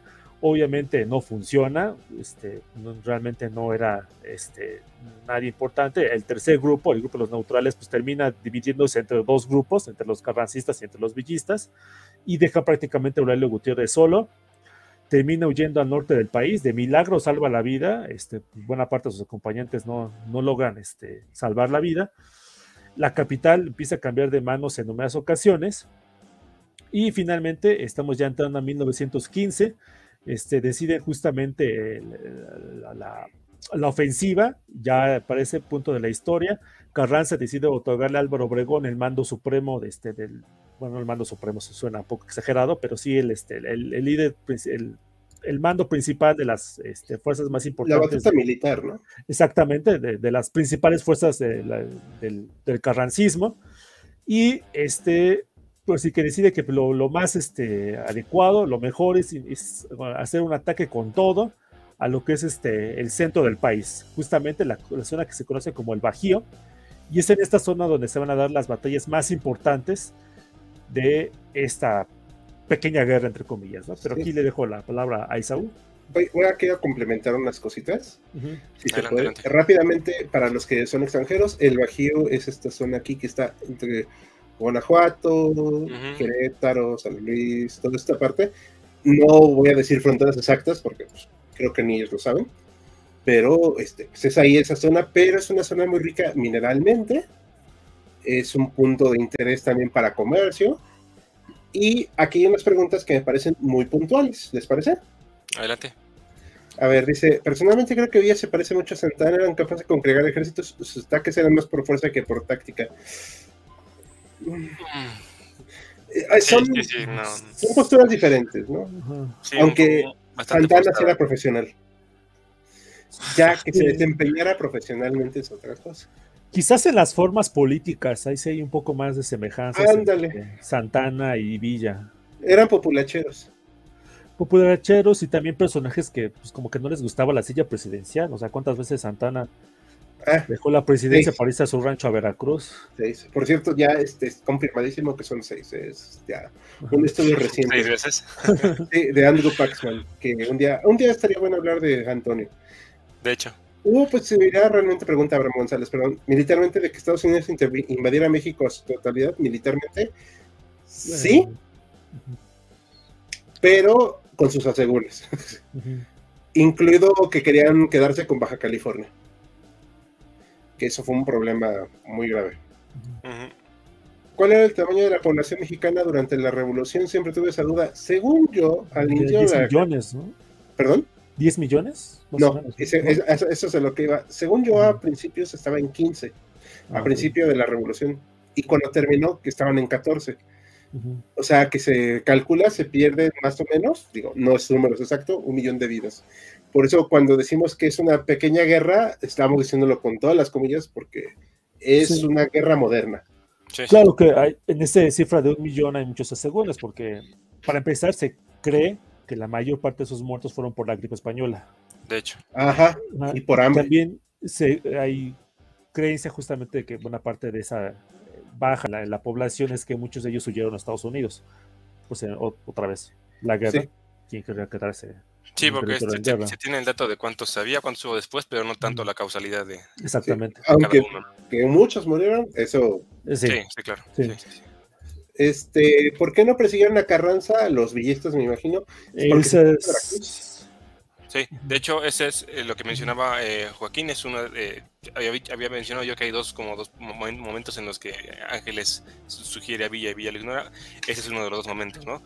Cuando Carranza está en, en Veracruz, una de las propuestas era atacarlo con todo en Veracruz para de, o sea, derrocarlo y, y acabar con su ejército propuesta que defendía Ángeles, pero eh, Villa decide eh, ignorar esta, esta recomendación y hacer el, lo, que había, que había, comentado Joaquín de atacar el noreste y la parte del, eh, del de la Huasteca.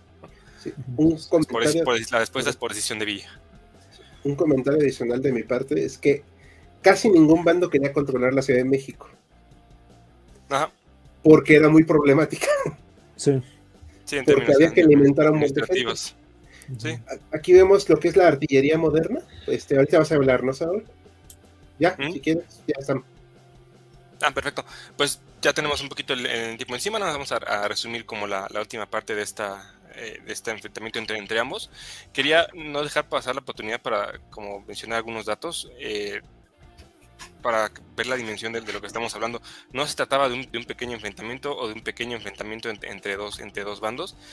Eh, podríamos decir que, esta, que este enfrentamiento que empieza en noviembre, diciembre de 1914 y te dura hasta, hasta igual finales de diciembre de 1915, prácticamente involucra a todo el país. O sea, tenemos ahí como se, se ha eh, hecho el, registro de que prácticamente había fuerzas carrancistas combatiendo fuerzas eh, villistas, o si no quieres verlo así como a, oposición a ellas, en prácticamente la, gran totalidad del país. O sea, es un, es, una, es un momento en que se puede decir que la Revolución Mexicana sí, sí abarcó casi todo el país, ¿no? El casi siempre, porque siempre va a haber pequeños eh, territorios en los que no hay, no, presencia eh, militar ni, ni de batallas pero 1914-1915 va a ser como un momento más intenso de la Revolución Mexicana en cuanto a que prácticamente todo el país estaba eh, en guerra entre, uno de estos dos bandos. Otra cosa que, no quiero pasar de largo para, para entender un poquito, aparte de que, que ya vamos a llegar al final de, la, la, brillantez que sí tenía Obregón y que termina derrotando a, Villa militarmente, también está el hecho de que las posesiones que tenía, eh, los que tenía el, ejército de Obregón o el ejército eh, constitucionalista al iniciar la guerra, tenían mucho más ventaja, no en el, no en el ámbito militar, eh, pero tenían mucho más ventaja en el ámbito económico que las, las posiciones que tenía Villa. Y al final, pues lo, lo sabemos por, porque la historia es así, las guerras se ganan más que nada con dinero. Entonces, Obregón y Carranza tenían en su poder la parte de la Huasteca, que era la parte del petróleo. Para 1915 México ya lo que más exportaba al, exterior era el petróleo y eso, eso, implicaba ingresos de dinero. Y prácticamente todos los puertos importantes para, para, comerciar con el exterior los tenía bajo su control eh, ah, ah, Obregón, Aquí complementando esta idea, perdón, me voy a tener que interrumpir. El mapa nos muestra la zona petrolera que controla Carranza. Sí, sí. Enequera, que es muy importante. Y ahorita preguntaban que el tráfico de armas, obviamente la frontera pues, es, un poro, o sea, es obvio. Pero aquí en la parte de Veracruz tiene el principal puerto, pues, ¿qué le importa, no? O sea, accede a todo. Y incluso en, la otra, en, la otra, en la otra costa también tiene los dos puertos más importantes, ¿no? ¿Qué se va, ¿Con qué se va a quedar Villa? Pues con el, con el control del, del, bueno, del norte, que incluye el control de toda la frontera norte, que de ahí se va a beneficiar un poco por el cruce de armas con Estados Unidos, y el control de pues, gran parte de lo que son los ferrocarriles en toda esta zona, que, que siempre fueron como uno de los fuertes de Villa, ¿no? Pero a la larga, eh, digamos, si... Por eso es que la, recomendación de Ángeles era que atacara a Veracruz, porque, porque Ángeles sabía o, veía en la distancia futuro que en una, guerra larga el ingreso o la parte económica que le tenía controlada con mayor fuerza Obregón les iba a terminar pegando en una guerra larga. Entonces él quería, vamos a hacer que la guerra sea lo más corta posible, atacándolos en Veracruz y, derrotándolos desde el principio.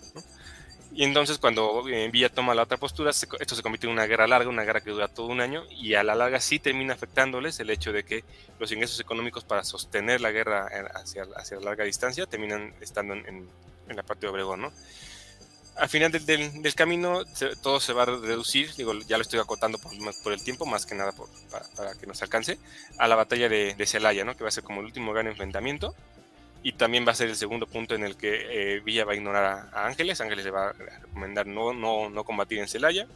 Villa él, considera que, que, quiere ir por el todo, por el todo a Celaya. Eh, no, hay que, hay que hacer como una, como una acotación. No, no sabemos, es como historia contrafactual, no sabemos si Ángeles tenía razón. ¿no? Lo que sabemos es que no le hicieron, no le hicieron caso y el resultado fue, fue la derrota. Pero tampoco sabemos si, eh, si, hay como, escritos al respecto de qué, hubiera pasado si atacaban Veracruz. Muy probablemente por la, dinámica del, país tampoco hubiera sido eh, una buena idea porque si iba a perder o Obregón podía haber hecho como una pinza por la parte de, atrás. ¿no? Pero lo que sí sabemos es que Ángeles le, recomendó algo, no le hicieron caso, perdió y entonces se, hace como la asociación analógica de, ah, pues perdieron porque no le hicieron caso a él que sabía. tal vez no sea del todo correcta esa, esa, postura. Al final de cuentas todo se reduce a, a Celaya. La batalla de Celaya lleva el nombre porque es como la ciudad más importante, pero igual que ocurrió en Torreón, es en realidad una serie de batallas que son entre el, el 6 y el 15 de abril. Eh, Villa tenía sus, eh, fuerzas resguardadas en Irapuato, Obregón las suyas en Celaya, y pues, eh, más allá de todo lo que hemos dicho, la, verdad es que aquí sí hay que ser como muy, prácticos y muy concretos. En esta parte, el, trabajo estratégico o la manera en que Obregón le plantea la, batalla a Villa lo, doblega completamente. Lo, derrota completamente con la estrategia. La estrategia de Villa resulta ser completamente un desastre, fallida. Obregón lo termina, como lo dijiste tú ya varias veces en el vivo, eh, arrastrando eh, trapeando el piso con, con Villa.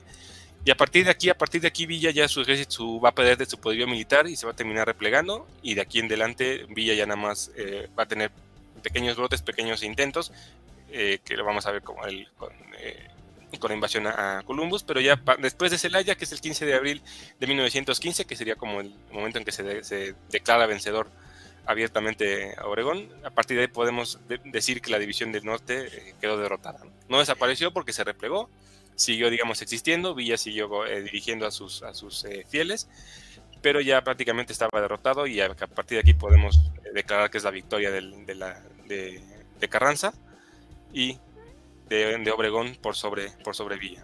Y es una victoria que es completamente militar, o sea, lo superan militarmente a Villa, pero yo sí me gustaría decir que es como el, el, término de todo este proceso que les comentaba que es el proceso en el que al final del camino terminan imponiéndose por toda una serie de cosas y no solo reducirlo a la brillantez militar de, de Obregón, que sí, la, que sí la hay, que sí existe, pero no es solo eso, ¿no? Es todo, eso es un, montón de cosas.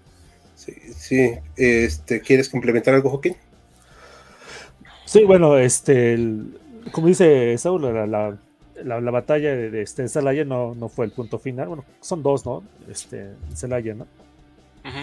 y de hecho después de ahí sigue a, Vía a León y de hecho creo que es en León, de hecho, donde pierde el brazo. Este, Exactamente. Se le conoce eh, como Manco de Celaya, pero fue justamente en, León. Esas historias tan raras.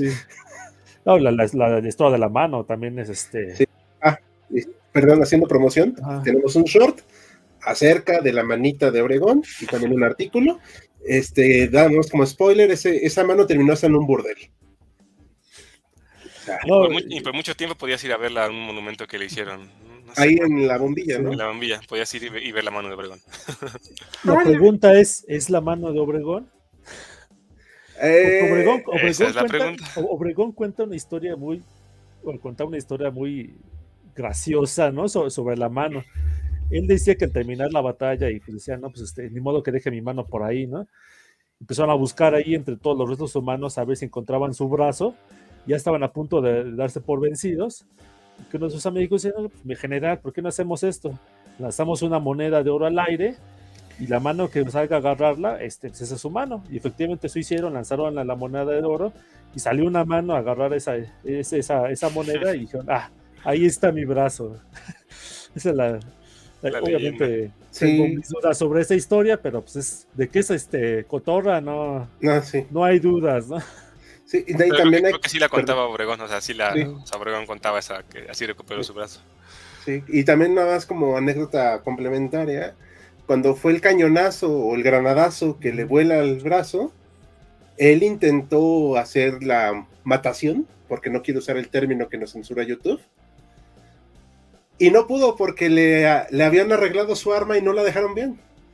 O sea, es la limpiaron y la dejaron sin balas. Sí, es esas cosas curiosas de la historia, ¿no? O sea, y nos da el. ¿Qué hubiera pasado si? Sí, sí, servía el arma. Ajá, entonces, o sea, incluso sin mano y todo, derrotó a Villa.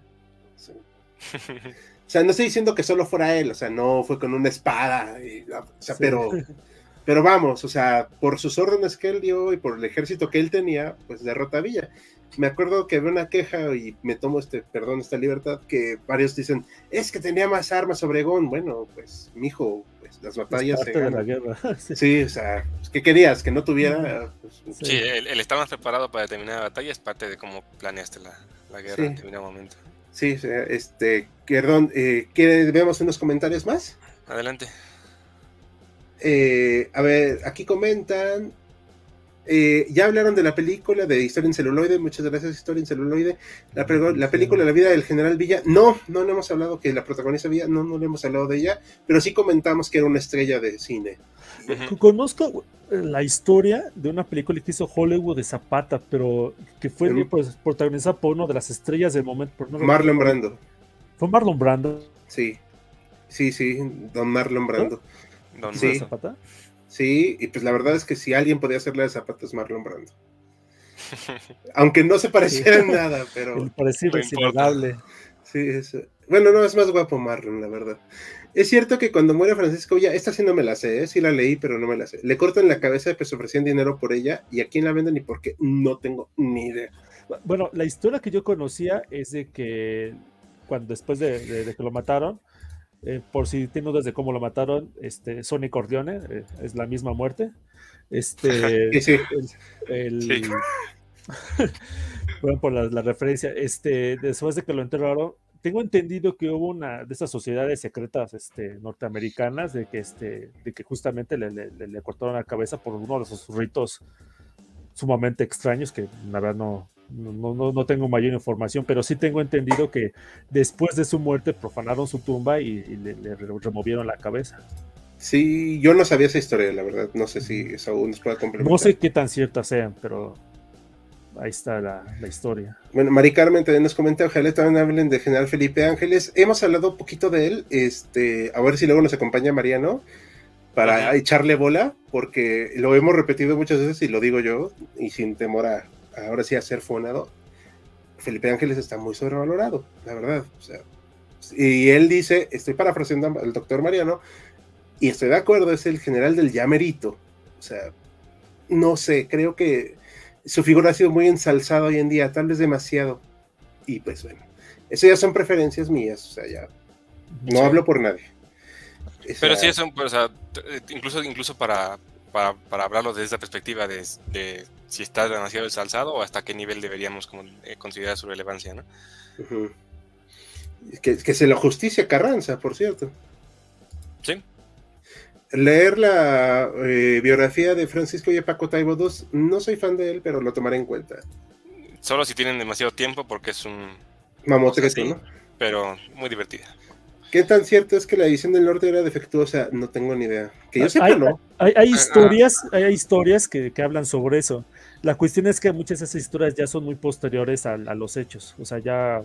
O sea, fue décadas después que empezó a hablarse justamente de que parte de esa munición que utilizaron en el Bajío era defectuosa. Pero como comento, esas, esos testimonios ya fueron muy, muy tales. Creo que ni los villistas este, lo, lo mencionan. Perfecto. Alejandro Cadena, ¿qué cuando le dejaron balas en la pistola fue para darle matarile? No, es que en serio fue un accidente, o sea, sí, son de esas cosas que pasan. Tristemente la película de Villa está perdida como la mayoría de la época del cine mudo, pero se conservan fragmentos. Ah, no sabíamos. No sabía, la verdad. Obregón debió ser comediante en vez de, en vez de reelegirse. Y, demás. Estando quién sabe. Villa fue interpretado por Antonio Banderas. Ah, sí. Ay, no me acuerdo. Tú, Augusto, Caso. No lo dejas pendiente, eh, la verdad. Villa preparando una cubandera.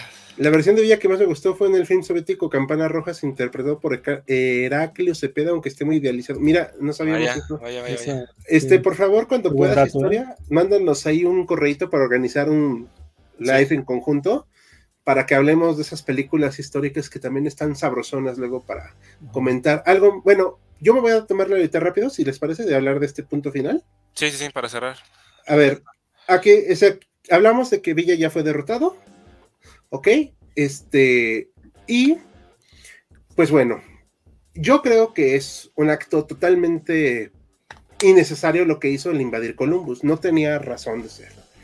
O sea, y provocó una crisis diplomática que no tenía que, por qué tener México. O sea, ya de por sí, el problema fue que como Carranza obtuvo el reconocimiento como gobierno legítimo por parte de Estados Unidos, bueno, esto provocó un gran enojo y pues fue a atacar este lugar y pues provocó lo que se llama la escuela, la, perdón, la, expedición punitiva eh, con Pershing y este bonito póster. Yo de hecho yo tengo un póster aquí en mi recámara de, del, de esa foto, de, una de estas fotos. Em, yo sí considero que fue un movimiento realmente innecesario. Hay muchos adjetivos que se me ocurren, pero por respeto a la audiencia y a mis compañeros aquí, no los quiero nombrar, pero no sé qué ustedes opinen como punto final de esto. Mira, pongámonos de esta manera, ¿cuál hubiera sido nuestra reacción si nos enteramos de que un rebelde, no sé, en Guatemala o en Belice invadiera el sur del país, atacara a una población y se regresara a su, a su país de origen? Ok, sí, yo, yo, yo diría, vamos a recuperar las, eh, las provincias rebeldes de Centroamérica. De, paso, aprovechando. estoy jugando, estoy jugando.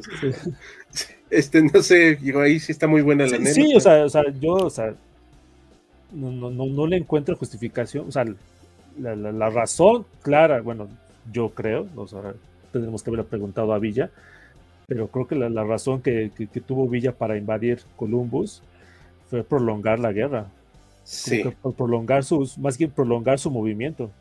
Sí. ¿Qué opinas, Esaú? En principio, yo tendría como un poquito de eh, como de pinzas para llamarle como tal invasión, o sea, la invasión eh, de Villa Columbus. He visto que también le llegan a decir la batalla. A mí me gusta más la palabra de eh, incursión. O sea, creo que la palabra invasión implica otras cosas que no creo que Villa no tenía tan, tan comúnmente. sí, está. la parte concreta es que tal vez fue, entró por por municiones, por ediciones, pero sí ha habido más recientemente esta, esta eh, investigación, esta postura de que sí quería postergar la guerra o tal cual causar un problema diplomático eh, del, cual pudiera después aprovecharse. Es, o sea, como la, la postura más reciente. Pero, por ejemplo, la, es una incursión que sí termina derivando en una, en una invasión, ¿no? porque lo que hace Pershing sí es como tal una, una, una, invasión, pero acá, por ejemplo, es el nombre de expedición punitiva. O sea, cuando en términos prácticos sí es como tal una, invasión. ¿no? Sí, que fue con, el, con anuencia de Carranza también. Realmente. Pero comentar dos cosas, ¿no? Por un lado, sí, esto ya demuestra que ya son como las, los últimos intentos, ya prácticamente es un Villa derrotado que está buscando medidas muy drásticas. Tú, tú mencionabas que te faltan incluso palabras como este, permitidas para, para decirlo. Ya, ya, ya son lo que le conocemos como patadas de ahogado. ¿no? O sea, es, es, ya el, el, el ejemplo de, que Villa está derrotado, de que Villa ya no tiene ni poder político ni poder militar para, eh, para hacer frente a la, o para seguir su revolución. ¿no? Y y lo segundo que quería comentar, nada más como, como dato curioso, eh, y está en la foto, lo habéis visto en la foto anterior, Pershing es el general que, que, lidera la, la, invasión punitiva. Él después va a ser un general importante, importante en la Primera Guerra Mundial, y lo van a acompañar a Patton y lo van a acompañar a Eisenhower. Y hay, como una, hay como posturas interesantes de que Patton y Eisenhower, Eisenhower aprendieron mucho de esta expedición punitiva y les sirvió en su propia carrera militar, que fue destacada, como ya, como ya lo sabemos. Sí, Sí, de hecho, bastante. Eh, voy a poner los comentarios antes de que yo dé mi opinión final. Fue un mero berrinche de Villa de Otto von Hammer, dice para mí, dice, ok, sí, pues es válido. Fue un, fue un solo pintoresco, perdón, fue un movimiento obviamente impulsivo y tonto, ahí, impulsivo. Yo, lo impulsivo. yo leí que Villa, dice Alejandro, atacó con humos para desestabilizar el gobierno de Carranza, sí, exactamente. Es lo que decíamos, exacto. Y por cierto, la última, es, cierto que ya plan de Ángel Humberto, es cierto que Villa planeó una invasión a Estados Unidos, invitó a Zapata a hacerlo en conjunto, no sé. No, tal parece que no. Bueno, no tendría como dato específico para, para pero... Y yo lo veo. No, sé en algo que, pudiera. Sí, es que eh, en parte justamente el, ataque a Colombo, si, sí, creemos que es la, la, palabra más adecuada, pues era un poco como para este, provocar la reacción de Estados Unidos y a su vez pues juntar en general a, los caudillos revolucionarios mexicanos que todavía quedaban justamente para que se unieran a, su, a, su, mando. Supongo que yo estoy entendiendo que esa fuera la, intención que tenía, el plan que tenía. Sí. Sí, y para causar esa desestabilización no necesitas una invasión generalizada, nada más una pequeña incursión que los enoje lo suficiente.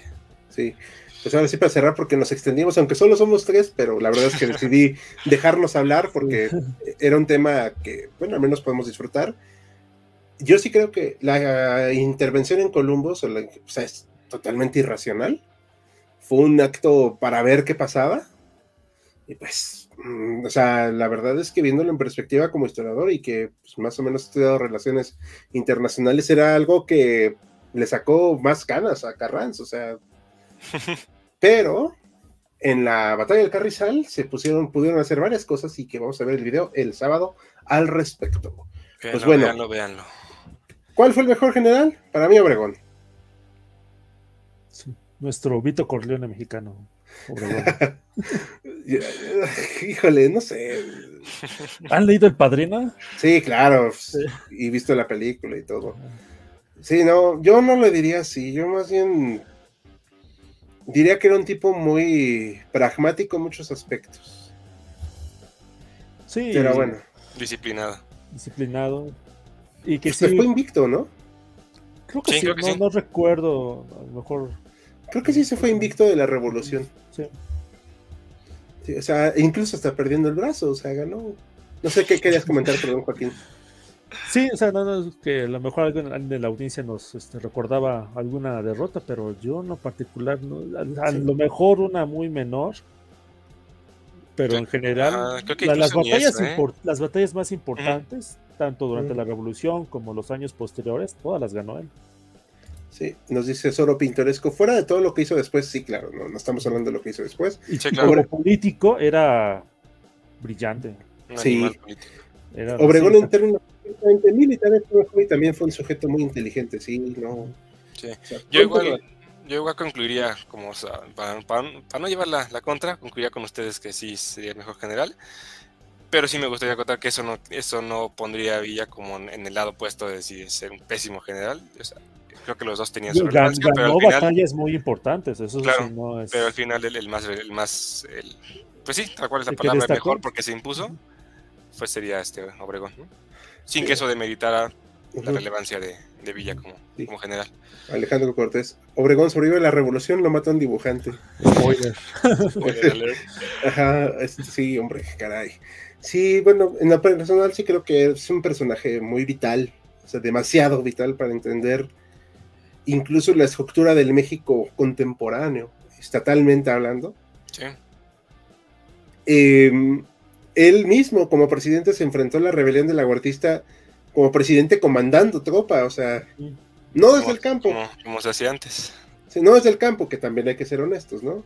Sí, claro. pobres, pobres, caballos, o sea, se hubieran caído de su peso. Pero bueno, o sea, también recordar que pues fue el presidente menos corrupto que ha tenido este país. ¿Saben por qué? Eh, eso lo pondría en duda, pero... espero, el remate. ¿Sabes por qué? Porque nada más tenía un brazo. Ah. Perdón, tenía que reír mi chiste, disculpe. Ah, no, ya una última anécdota sobre eso. Cuenta justamente que en la, este, ya en el gobierno de Carranza, él fue secretario de, gabinete, que invitaron a un embajador a, este, a cenar y, este, y pues, tenía un reloj muy, muy, muy valioso este, en su bolsillo y que de repente se da cuenta que no lo tiene entonces el embajador empieza este, a buscar, no, pues, ¿dónde, ¿dónde está este, mi, reloj, no? Y ve que a la derecha está justamente este Obregón, no puede haber sido él, le falta un brazo, ¿no? Al otro lado está otro general y dice, no, pues, este, no, pues su brazo está tullido, tampoco puede ser él, ¿no? Dice, mi reloj, mi reloj, mi reloj, ¿no? Y que, que Carranza, este, este, dice, ah, ya, venga, aquí está su reloj, ¿no? Y que luego dice, no, pues con razón le dicen el primer jefe. pues de ahí viene el término carrancear. No por, nada. de ahí viene el término carrancear, por Carranza, por cierto. Una pregunta, Obregón hubiera estado a nivel de un general de la Primera Guerra Mundial. Bueno, es que también de la Primera Guerra Mundial hubo. Ajá, hay de generales a generales. hubo muy malos y hubo otros que. O sea, hubo Hindenburg, Ludendorff, este, y también hubo cada desgracia. Yo creo que a uno que otro general austriaco sí le, sí le pasaba por encima. ¿Había generales austriacos? Ah, ¿sabes? El, el, príncipe. Ay, se me olvida el nombre. Pero debe ser algún Francisco o algún Fernando que estuvo en, que sí estuvo como Nando. Yo creo que él sí le daba unas dos vueltas. Ah, bueno, sí. Tal vez el último presidente guerrero es Alejandro Cadena. Sí, y de hecho el último presidente militar. No, claro, este. Ávila Cárdenas. Ávila Camacho. No, Ávila. Ah, Ávila Camacho, sí, sí. Sí, y tal vez el más... Camacho participó en la guerra cristera, de hecho. Sí, tal vez el presidente más obeso que tenía este país, Ávila Camacho. ya puse mi like por esos buenos chistes. Muchas gracias. Esperen, aquí vamos a hacer stand-up histórico de vez en cuando. Pues bueno, chicos, ahora sí que vamos a terminar. Eh, recuerden que no habrá votación mañana para el live, pero como compensación va a ser el tema de la muerte de Benito Juárez, se los adelantamos. Recuerden dejar su me gusta, comentar, compartir. El sábado estrenamos video de la batalla de Carrizal en este canal. ¿Ok? Veanlo, como, veanlo, veanlo. Como premio para ver cómo también cómo nos está tratando YouTube y porque como no vamos a hacer votación de live, creemos que es lo más justo aunque sea darles un videito, aquí. ¿Ok? Entonces nos despedimos. Yo soy Hal y en nombre de todo el equipo de HC, nos vemos a la próxima. Muchas gracias. Buenas noches.